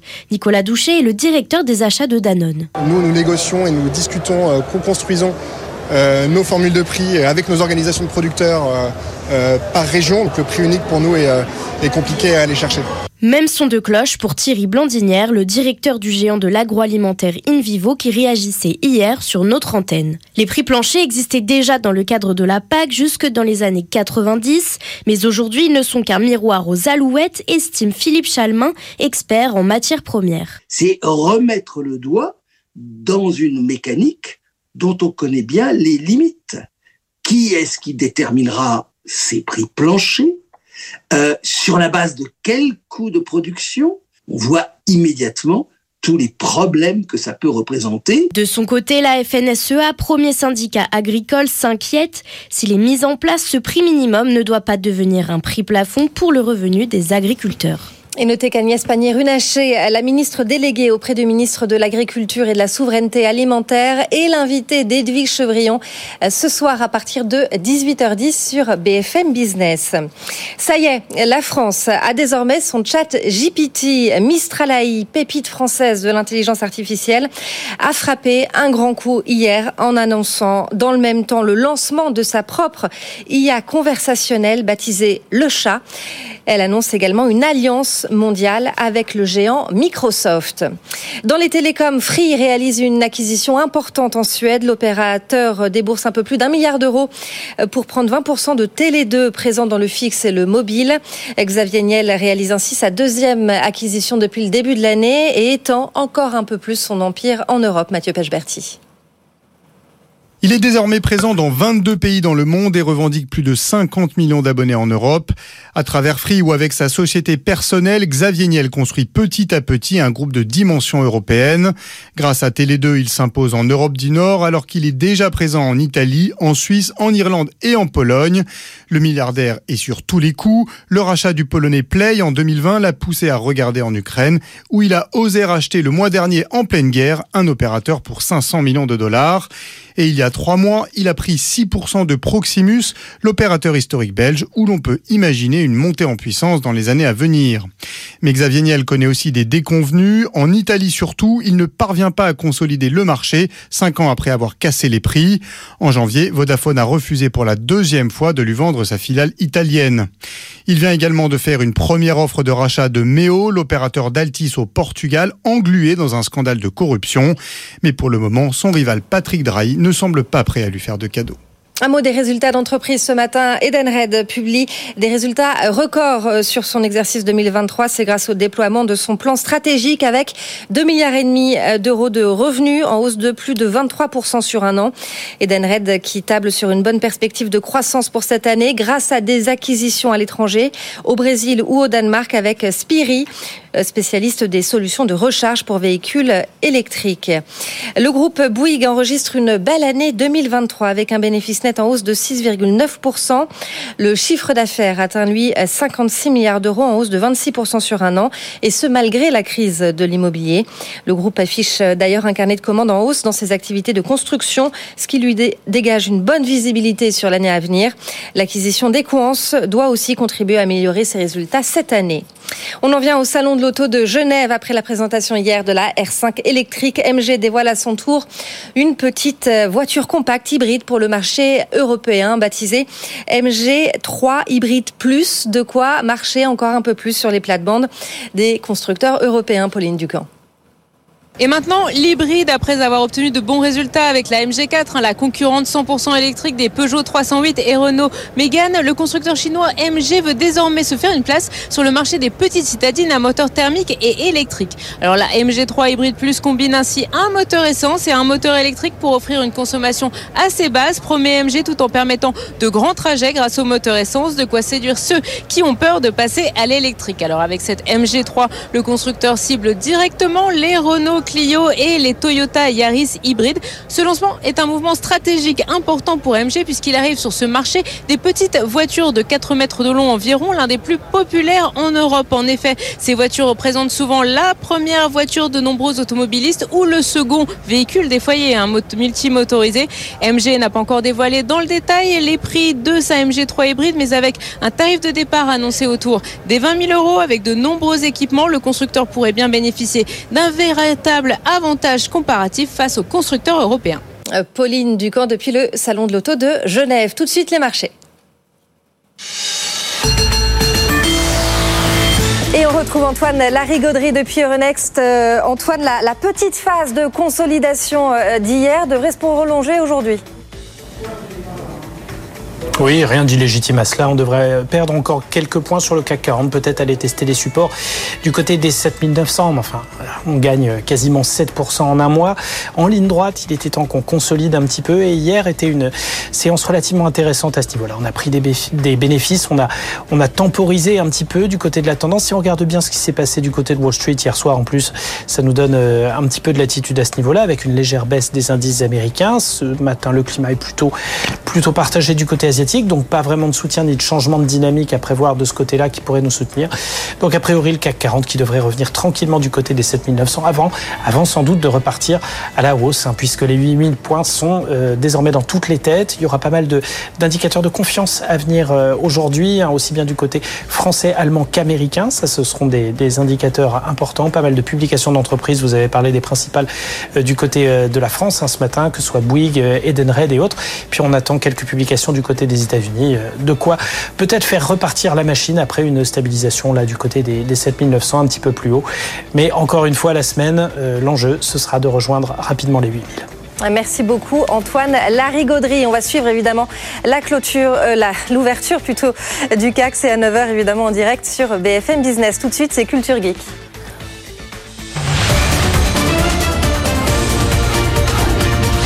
Good Morning Business. Culture Geek. Anthony, il n'y a pas que l'agriculture dans la vie, il y a aussi euh, cette semaine le Mobile World Congress, le plus grand salon au monde dédié aux technologies mobiles. Ça se passe à Barcelone. Et cette année, bizarrement, eh ben, les stars du salon, c'est pas les smartphones. Non, on aurait pu s'y attendre sur un salon du smartphone. Ça n'aurait pas été complètement délirant. Mais non, c'est un nouvel accessoire. La star du salon, c'est la bague connectée. C'est Samsung qui présente sa Galaxy Ring. Ça fait longtemps qu'on en entendait parler. On en avait vu des premières images. Là, c'est la première fois qu'elle est dévoilée publiquement. On peut la voir, on peut pas encore la toucher. Elle est sous cloche. Donc c'est un, un anneau, euh, vraiment comme un anneau de joaillier, un petit peu plus épais parce qu'il est bardé d'électronique évidemment, de capteurs. Et c'est un objet connecté dédié à la santé. Donc en gros, à l'intérieur, euh, vous avez des petits capteurs qui vont permettre d'analyser la température, le rythme cardiaque, le cycle menstruel pour les femmes, les cycles de sommeil. On n'a pas encore toutes les informations de la part de Samsung. C'est la première fois qu'il le montre. Mais en gros, l'idée, ça va être ça. Et de pouvoir récupérer toutes ces informations eh bien, depuis une application sur son smartphone, évidemment. Là où ça va être intéressant aussi, ça va être à terme pour le suivi des maladies chroniques. Samsung imagine déjà qu'on pourrait y intégrer des capteurs pour les patients diabétiques, par exemple des capteurs de glycémie. Ça, ce serait très intéressant. Ce sera probablement pas dans la première version de cette bague qui va sortir cette année, mais dans les versions ultérieures, pourquoi pas. Et puis des fonctionnalités qui ne seraient pas directement liées à la santé, par exemple pour payer, comme aujourd'hui on paye avec sa montre. En fait, c'est ça, hein, la bague, c'est le successeur ou le complément de la montre connectée, plus petite, donc plus près de la peau, avec des capteurs qui seraient potentiellement euh, plus précis. Ça va être l'un des paris industriels des grands fabricants de smartphones d'essayer de nous vendre ces bagues connectées. On verra si ça fonctionne. On verra si le pari est réussi. Euh, On a aussi des nouveautés du côté des ordinateurs portables. Oui, alors des nouveautés assez étonnantes. La première, c'est Lenovo qui présente un ordinateur portable complètement transparent, c'est-à-dire que quand vous ouvrez l'ordinateur, eh bien l'écran, vous voyez à travers, et Ah ouais. la personne de l'autre côté vous voit aussi à travers, donc voyez votre contenu et tout ce qui se passe comme à travers en fait un aquarium, quoi, si vous voulez. Alors c'est très Faut pas que ce spectaculaire. soit confidentiel. hein. Oui, alors c'est ça. Moi, je me- c'est la première chose que je me suis dit. C'est pas quand même en termes de confidentialité, euh, c'est pas génial, quoi. Quand vous êtes dans le train, tout le monde peut regarder ce que vous êtes en train de faire, par exemple. Alors. Après, la question de l'intérêt, euh, c'est vrai qu'elle se pose. C'est-à-dire que vraiment, autant pour les télés transparentes qu'on a vu notamment au CES de Las Vegas, il y avait ce côté discret dans un salon qui peut avoir un sens. Autant pour l'ordinateur, alors c'est une prouesse technologique, hein, on a l'impression d'être dans Minority Report. Je suis pas certain que ce soit extrêmement, extrêmement utile au-delà du prototype. Une autre nouveauté, alors peut-être beaucoup plus utile celle-ci, c'est l'arrivée des premiers PC avec le bouton copilote, le bouton intelligence artificielle. On en avait parlé euh, à la fin de l'année dernière. Ça y est, ils arrivent. En gros, c'est une nouvelle touche hein, qui va arriver sur euh, l'ordinateur et l'ordinateur portable qui sera à côté de la flèche gauche. Donc on est en bas euh, du clavier. Et euh, c'est pas rien, c'est pas une mince affaire puisque c'est la première fois depuis 1994 et l'arrivée de la touche Windows qu'on va avoir une nouvelle touche qui arrive comme ça sur les claviers. Ce sera une touche magique qui permet d'accéder à toutes les fonctionnalités de ChatGPT pour euh, résumer un texte, vous expliquer une page internet, faire un, euh, enfin bon, faire tout ce qu'on peut faire en fait avec l'intelligence artificielle quoi. Hmm. Alors des nouveautés, euh, il y en a quand même euh, avec les téléphones. Mais alors c'est des téléphones un peu particuliers cette année. Oui, alors notamment un modèle qui est présenté par Motorola euh, et qui emporte, j'allais dire, la palme de la technologie spectaculaire, mais qui se vendra probablement jamais. C'est le téléphone bracelet. Donc c'est un smartphone qu'on peut non pas seulement plier, mais qu'on peut enrouler au autour de son poignet. Donc voilà, il fait montre ou bracelet et il fait téléphone. Mais enfin, c'est une très très grosse montre hein, parce que il fait format smartphone. Alors apparemment, il a été conçu pour que vous, quand vous vous prenez en photo, il va s'assortir aux couleurs que vous portez aux couleurs de votre tenue. Bon, pourquoi pas? Je lui promets pas un grand avenir commercial, mais là encore, en termes de vitrine technologique, pour ces écrans qui sont de plus en plus fins et qu'on peut plier, enrouler dans tous les sens, c'est quand même assez intéressant. Ouais, montre, euh, euh, bracelet, Bague. euh, bague. On est paré. Ouais, on est bien. priori, on euh, est paré là. On a tous les accessoires. Merci beaucoup Anthony Morel. Allez tout de suite on retrouve euh, Laure Closier depuis Saint-Ouen. Elle reçoit Valérie euh, Pécresse, la présidente du Conseil régional d'Île-de-France. Oui, on continue à parler euh, Jeux Olympiques. On est à 5 mois hein, désormais euh, de la cérémonie d'ouverture. Qu'est-ce qui marche Qu'est-ce qui ne marche pas? On a vu des choses qui marchent avec euh, le bâtiment il y a quelques instants. Les transports, il y a encore des interrogations. Valérie Pécresse est sur notre plateau. Dans un instant, la présidente de la région Île-de-France va tout nous dire. Peut-être qu'il va y avoir des bonnes surprises. À tout de suite. Good Morning Business, le grand entretien. Et on est toujours à Saint-Ouen chez vous, Valérie Pécresse, présidente de la région Île-de-France. On est euh, dans vos bureaux ici, euh, à la région. Merci euh, de nous accueillir. On a beaucoup parlé Jeux Olympiques depuis ce matin. On va continuer puisque ça commence à s'accélérer sérieusement. On est cinq mois avant la cérémonie d'ouverture.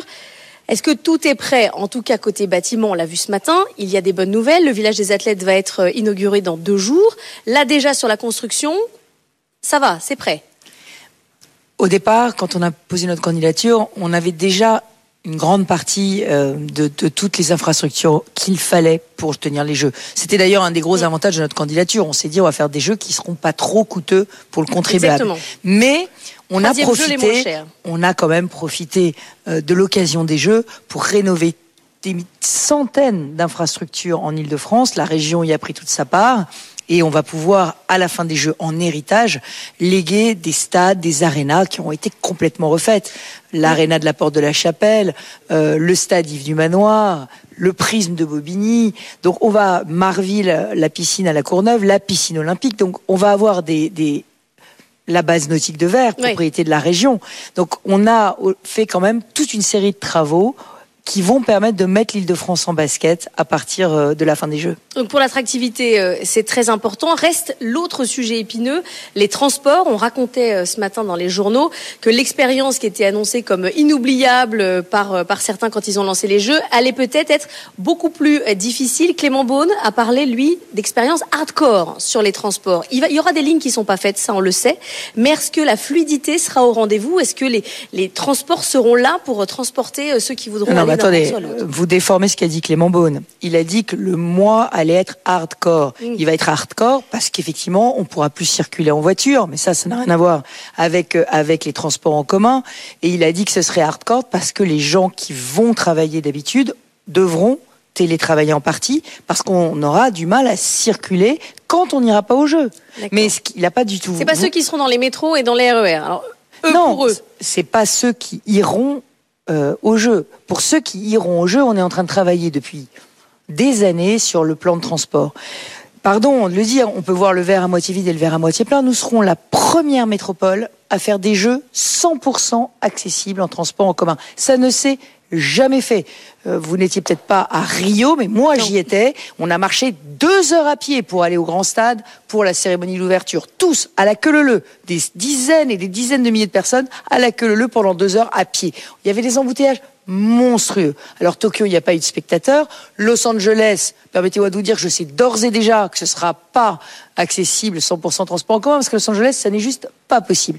Donc 100% accessible en transport en commun et mieux encore, les premiers jeux 100% accessibles en transport en commun totalement décarboné, puisque avec les investissements qu'Île-de-France Mobilité a fait depuis que je suis présidente, nous avons acheté des transports totalement décarbonés et pour les Jeux, nous mettrons toutes nos navettes électriques, euh, j'allais dire en batterie, pour pouvoir transporter les athlètes. D'accord, mais est-ce qu'il y aura des chauffeurs? Est-ce qu'il y aura euh, des métros qui fonctionnent? On a vu que l'offre de transport en commun, quand même, à Paris et sa région, c'est quand même dégradé euh, ces derniers mois. Est-ce que, là, il va y avoir une Absolument, amélioration? absolument. On a eu, mais c'était l'année dernière à l'automne, on a eu euh, une énorme crise dans les transports en commun qui se poursuit encore aujourd'hui. C'est un peu les queues de comète de cette crise parce que nous avons une énorme pénurie de conducteurs.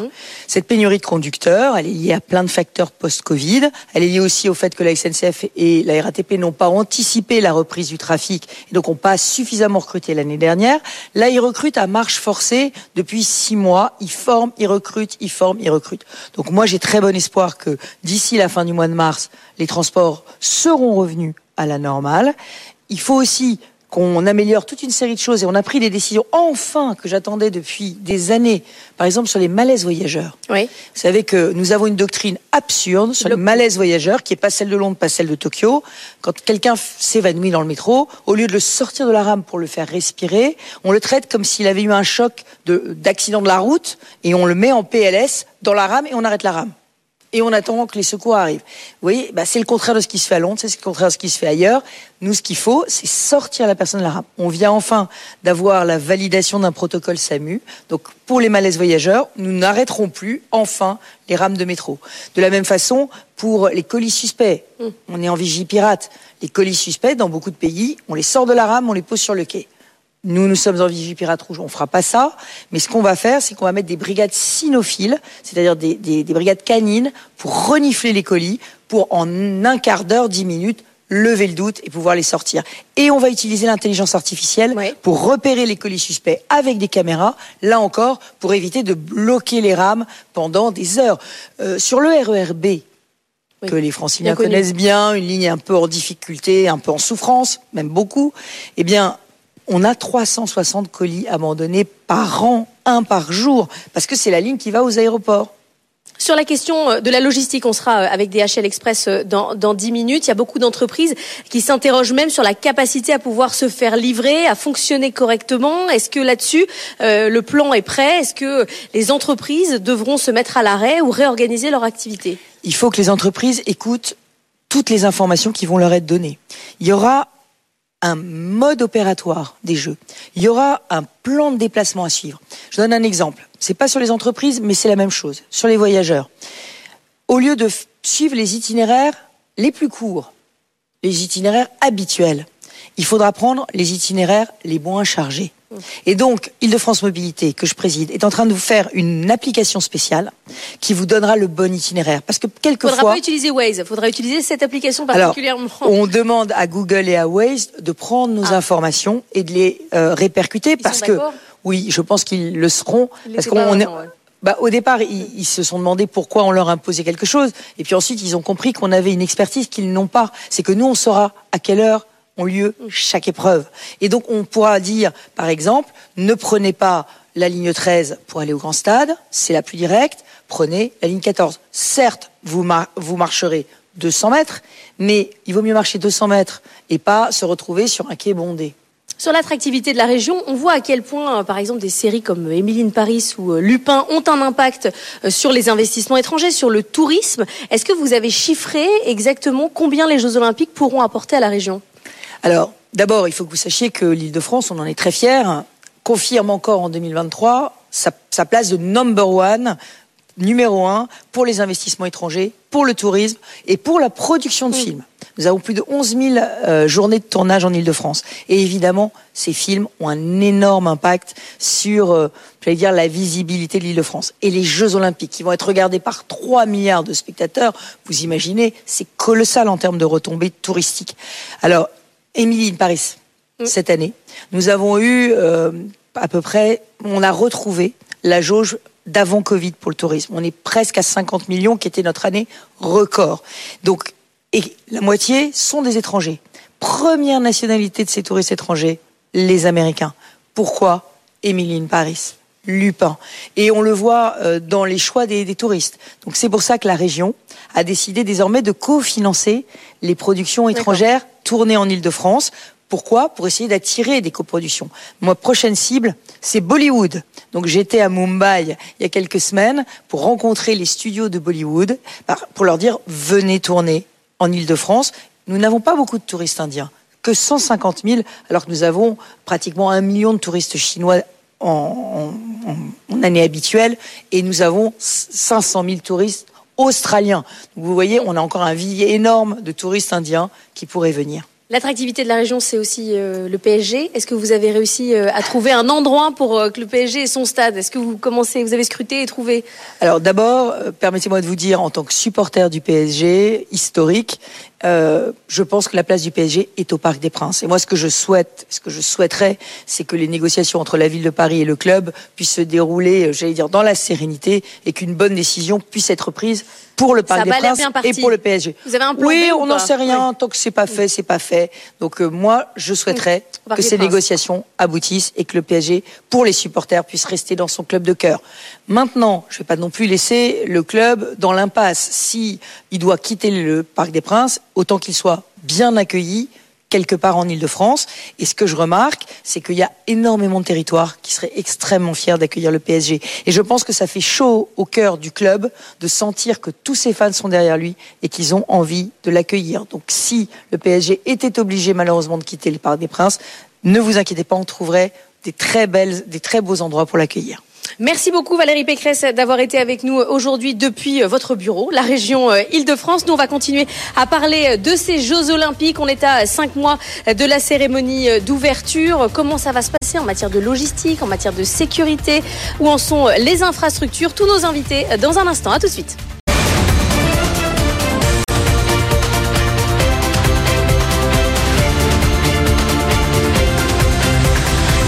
jusqu'à 9h, Good Morning Business. 8h31 sur BFM Business et sur AMC Découverte. On est toujours à Saint-Ouen, au siège de la région Île-de-France, pour parler des Jeux Olympiques. Dans deux jours, le village des athlètes euh, sera présenté au président de la République. Les clés seront remises à Tony Estanguet. Tout est prêt, nous a dit euh, la Solidéo qui gère euh, les ouvrages tout à l'heure. Est-ce que c'est prêt du côté des transports? C'est pas complètement clair. Vous réécouterez Valérie Pécresse, qui était notre invitée il y a quelques instants. En tout cas, elle promet une expérience qui ne sera pas hardcore, qui sera correcte pour les usagers. Mais quand même, si vous êtes parisien, elle vous dit ne prenez pas les transports en commun, organisez-vous autrement. On va parler de sécurité et d'infrastructure avec nos invités. Bonjour, Kassir Mourad, vous êtes le directeur général de Mac Security. Franck Matisse, vous êtes le PDG de Matisse. Vous, vous êtes dans le bâtiment, évidemment, du côté sécurité, des points essentiels pour l'organisation de ces Jeux Olympiques. Franck Matisse, je commence avec vous. Tout à l'heure, la Solidéo nous disait tout est prêt les coups de peinture, euh, tout est, on a tout regardé, il n'y aura pas de fissures, il n'y aura pas de, de coupure d'eau, tout est bon. Euh, de votre côté, vous aussi, tout est bon, tout est prêt? Alors nous, on a fini depuis un petit moment, euh, puisque c'est nous travaillons sur la construction en bois, donc sur les structures. Donc ça intervient, on intervient donc relativement tôt dans le dans la partie construction. Donc le, les chantiers sont vraiment très très bien passés. Et tout s'est fini dans les dans les délais.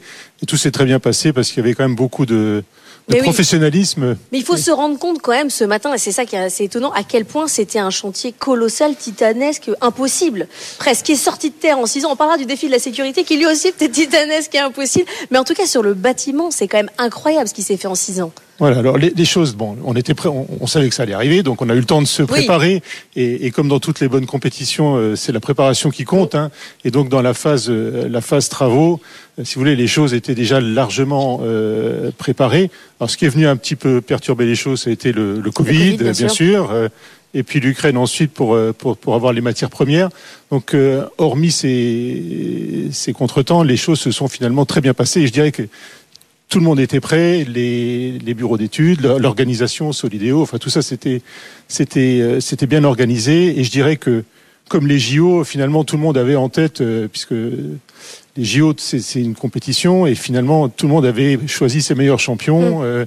euh, ses meilleures entreprises évidemment et, donc on a vu sur ces sur ces projets, et c'était vraiment mon inquiétude au départ de, de, tout faire dans des délais aussi courts. Finalement, ce grand, cette préparation et ce grand professionnalisme euh, a fait que les choses se sont déroulées finalement presque mieux que sur d'autres d'autres chantiers. C'était un peu paradoxal, mais finalement ça s'est plutôt très bien passé. Et, je dirais que tout le monde avait euh, il y a un côté de mobilisation générale parce que le projet est cool, quoi, est sympa. voilà, c'est ça. Et puis tout le monde avait choisi ses meilleurs champions dans toutes les, les catégories de l'entreprise. Donc finalement, ça s'est plutôt très bien passé, quoi. Voilà. Alors on a un autre défi colossal, celui de la sécurité. C'est un point euh, essentiel hein, pour l'organisation euh, des JO. Kassir Mourad, vous, vous avez euh, un des, vous allez participer évidemment. Vous avez répondu à un appel à projet. Vous avez été retenu. Il y avait le patron de Securitas qui racontait il y a quelques semaines dans les Échos qu'au début, lui, il n'a pas candidaté parce que franchement, les conditions, elles étaient en, en dessous du marché et que c'était même pas intéressant pour sa boîte d'aller candidater. Est-ce que justement aujourd'hui, les conditions sont réunies en termes de propositions du côté de la région, de la la mairie de Paris et toute l'organisation des Jeux Olympiques pour que ce soit euh, attractif pour euh, les, gens qui vont travailler dans le métier de la sécurité Alors, euh, effectivement, nous, je ne trouve pas que ça soit pas attractif. Au contraire, je pense que Paris 2024 a fait tout ce qu'il fallait pour nous mettre dans de bonnes conditions. Que ça soit sur l'accompagnement du projet depuis l'obtention de l'appel d'offres jusqu'à aujourd'hui. Et on a des réunions constantes avec eux. Euh, les mairies nous aident. Les, les différents organismes tels que Pôle Emploi, l'insertion sont aussi avec nous pour nous aider à nous accompagner sur le projet final. L'objectif pour tout le monde, c'est d'arriver sur les jeux avec euh, le nombre nécessaire d'agents de sécurité. Parce que votre défi, il est humain. Hein, il, est humain, tout à fait. de recrutement. Oui, donc justement, ils sont en train de, on est en train de former énormément d'agents, que ce soit des hommes, des femmes, des étudiants, puisque ça, on, en parle. Oui. Euh, donc voilà, donc on est tous en train de, de, de, mettre la main à la pâte. Normalement, en fait, les objectifs sont, on est peut-être presque un peu en avance. Ah oui. Oui, donc le vivier est là, vous avez réussi à recruter, là vous êtes en phase de, de formation euh, accélérée et en termes de salaire, parce que c'est quand même le nerf de la guerre, est-ce que les, les, conditions salariales ont un peu été augmentées pour attirer justement Alors justement, euh, c'est pour ça que votre... Euh, la question que vous avez Sur évoquée ouais. sur Securitas m'a un petit peu surpris parce qu'on n'est pas du tout sur une tarification basse. Lui il disait au début c'était pas le cas, mais la- les, les- les- les organisations des Jeux Olympiques ont rehaussé les conditions. Bah, en tout cas, nous, quand on Vous a participé, euh, peut-être, moi je suis arrivé sur la première vague. Donc euh, pour nous, les tarifs sont très très bien. On n'a rien à dire là-dessus. Euh, sur l'accompagnement des, des gens qui sont en cours de formation, nous, ce qu'on fait, c'est qu'on est déjà en train de... euh, parce qu'il faut quand même les, les former, parce que la formation, c'est bien, mais les former aussi sur le, sur le terrain avant d'arriver sur les jeux. Ce qu'on, comme on est spécialisé Mm. dans l'événementiel, c'est ce qu'on fait aujourd'hui. Donc vous voulez pouvoir euh, les garder après. C'est un peu comme c'est un Tout peu à comme fait. le bâtiment. Il faut que ces gens après continuent leur carrière dans, dans la sécurité. Vous sentez que ça intéresse à nouveau ce secteur parce que Alors, ça a été compliqué. on est, on est un métier en tension. Oui. Donc, à- sans les jeux, on était déjà un métier en tension. Aujourd'hui, on l'est encore plus. Donc, justement, la sortie des jeux va nous favoriser euh, dans notre métier où on ne sera plus en tension. Donc, euh, c'est vraiment une, on va dire, un, Ouais. un- un plus pour nous, pour l'après Oui, ça change tout en fait. Ah oui, et puis les. Alors, vous demandiez, vous me demandiez sur l'attractivité. Je vous le confirme. euh, Il y a énormément de jeunes euh, talents dans notre domaine qui qui sortent euh, et qui sont plus qu'intéressés d'en faire leur carrière. Donc ça vous fait beaucoup de bien. euh, Ah oui, vous, complètement. Ah oui, je, je positive énormément. Je sais qu'il y a, il y en a certains qui sont plutôt dans, à l'opposé de moi, mais euh, je suis plutôt confiant sur le sujet, euh, aussi bien pour les jeux qu'après les jeux. Comme mon confrère Ouais. disait, euh, effectivement, on, on voit que c'est quelque chose de colossal, mais on n'a jamais été aussi bien accompagné. Euh, Je vous le dis, ça fait quasiment 20 ans que Ah non mais je vous crois ce matin on que- entend voilà. de, tout- de la part de tous nos invités. ça fait 20 ans que ma structure existe, enfin 19 ans pour être plus précis. Ouais. Jamais on nous a accompagnés aussi bien. Euh, donc euh, tout est tout est mis en place pour pour y arriver. marche. Exactement. Bon, voilà, Exactement.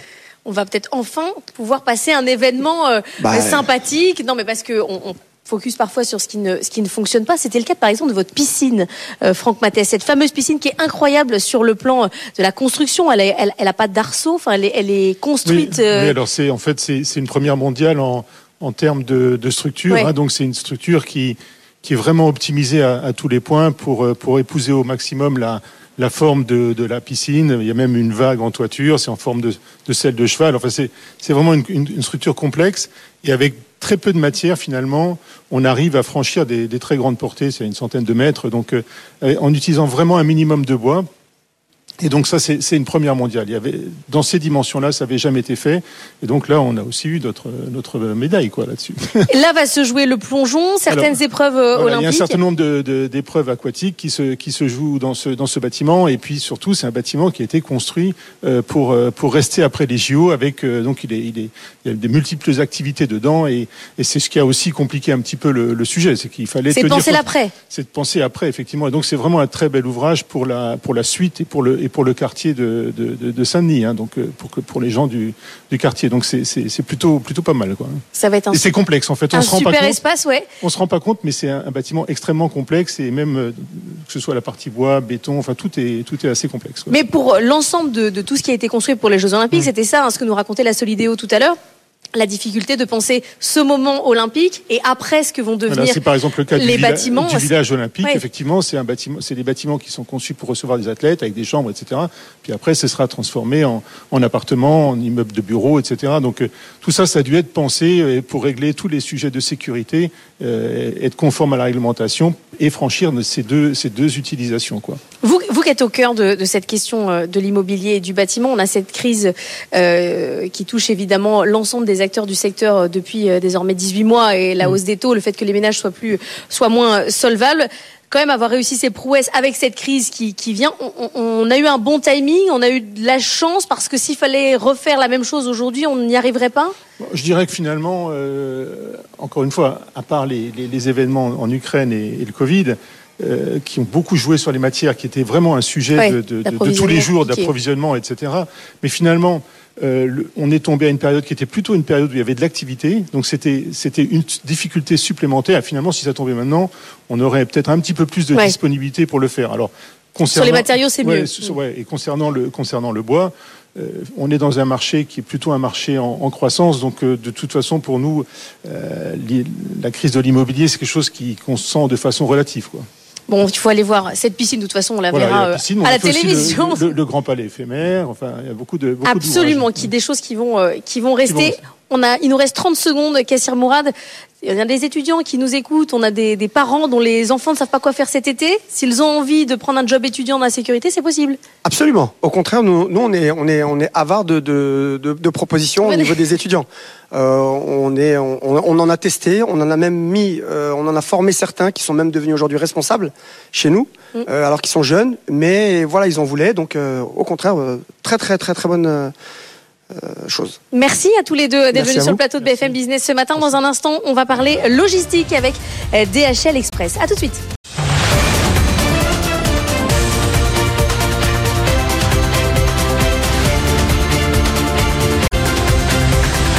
Jusqu'à 9h, Good Morning Business.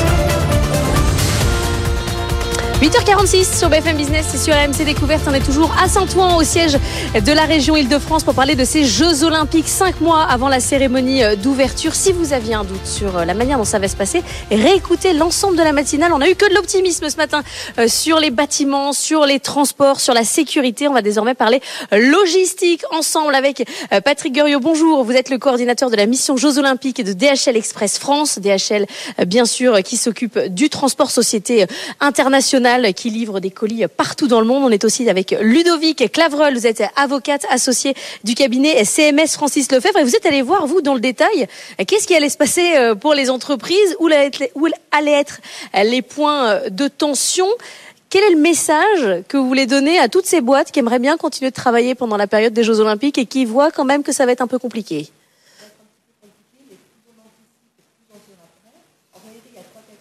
Impact pour les entreprises, celles qui vont travailler un peu moins. Alors, on vous entend pas. Alors, j'ai un micro à côté de moi. On essaye, on change. Trois catégories d'entreprises, en fait, trois types d'impact plutôt. Ouais. Celles qui vont travailler un peu moins parce que euh, elles sont dans des zones qui seront peu accessibles. Je pense notamment aux chantiers. Ouais. Celles qui vont travailler beaucoup plus. Je pense aux entreprises partenaires des JO et je pense aussi à tous les commerçants qui voudront profiter euh, de l'afflux des Ouais. touristes à Paris.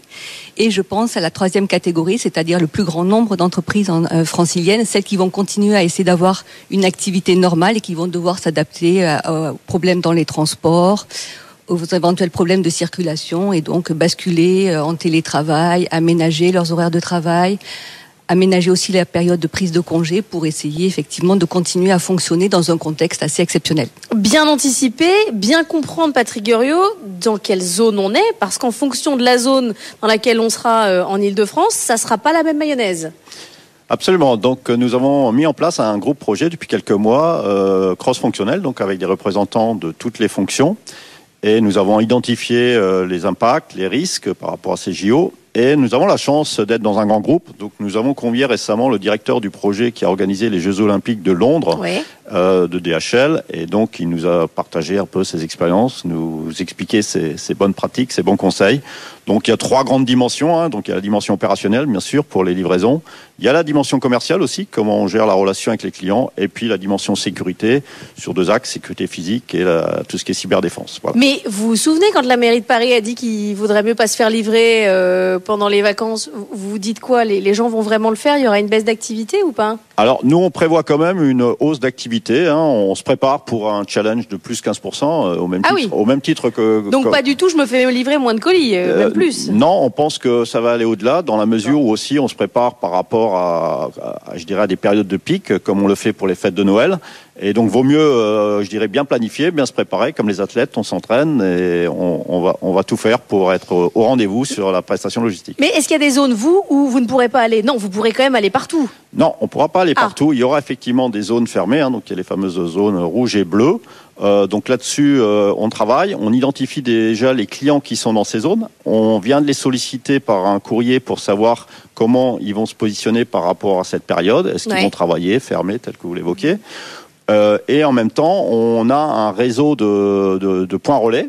on a euh, aussi un réseau de partenaires qui gèrent le dernier kilomètre en vélo. D'accord. Et nous-mêmes, nos coursiers, on va probablement les doubler euh, dans, dans chaque camion, de manière à ce qu'ils puissent à la fois se, se positionner et un deuxième coursier qui pourra se déplacer. euh, Mais il y aura euh, des endroits où il faudra peut-être aller soi-même euh, chercher ses livraisons un, un peu plus loin. C'est à ça qu'il faut se préparer, euh, Ludovic Cravel. Ah, c'est ça. Et puis, c'est vrai aussi pour, alors, non seulement pour les livreurs, mais aussi pour l'ensemble des, des salariés franciliens, euh, parce qu'il va falloir trouver d'autres moyens de circuler. Et probablement que pour les entreprises qui sont situées en zone rouge ou bleue, bah, les, les derniers kilomètres se feront à pied euh, ou à vélo. euh, donc, on a des possibilités de transport à mettre en place individuellement où les entreprises aussi peuvent encourager euh, ces nouvelles formes de mobilité pour permettre à leurs salariés de venir travailler autrement pendant cette période euh, qui heureusement coïncidera probablement avec une période de beau temps. Donc, euh, Et, et vous, et vous dites à certaines entreprises, bon bah franchement là, ça va être tellement compliqué qu'il vaut mieux laisser tomber. On ferme d'habitude. euh, Il y a des entreprises qui ferment hein, 15 jours en août, ça se entreprises qui- fait. bon, pour les commerces, c'est un peu plus compliqué, mais peut-être que là, il va falloir faire ce choix. Bah, pour certaines activités, on pourra se poser la question parce que, euh, notamment si les entreprises basculent en télétravail, l'avantage c'est qu'on est passé par la période Covid et je crois que 66% des fonctions sont télétravaillables en Ile-de-France, donc c'est quand Mm. même euh, un vrai Oui. levier pour améliorer C'est une l'activité. région télétravaillable. C'est une région Ouais. télétravaillable. Par contre, ça impactera aussi, comme en période Covid, d'une certaine manière, certaines activités. Par exemple, les cantines d'entreprise. Si personne ne vient Eh ouais. dans les locaux, euh, bah, forcément, on va devoir fermer ce, en tout cas, suspendre ce type d'activité.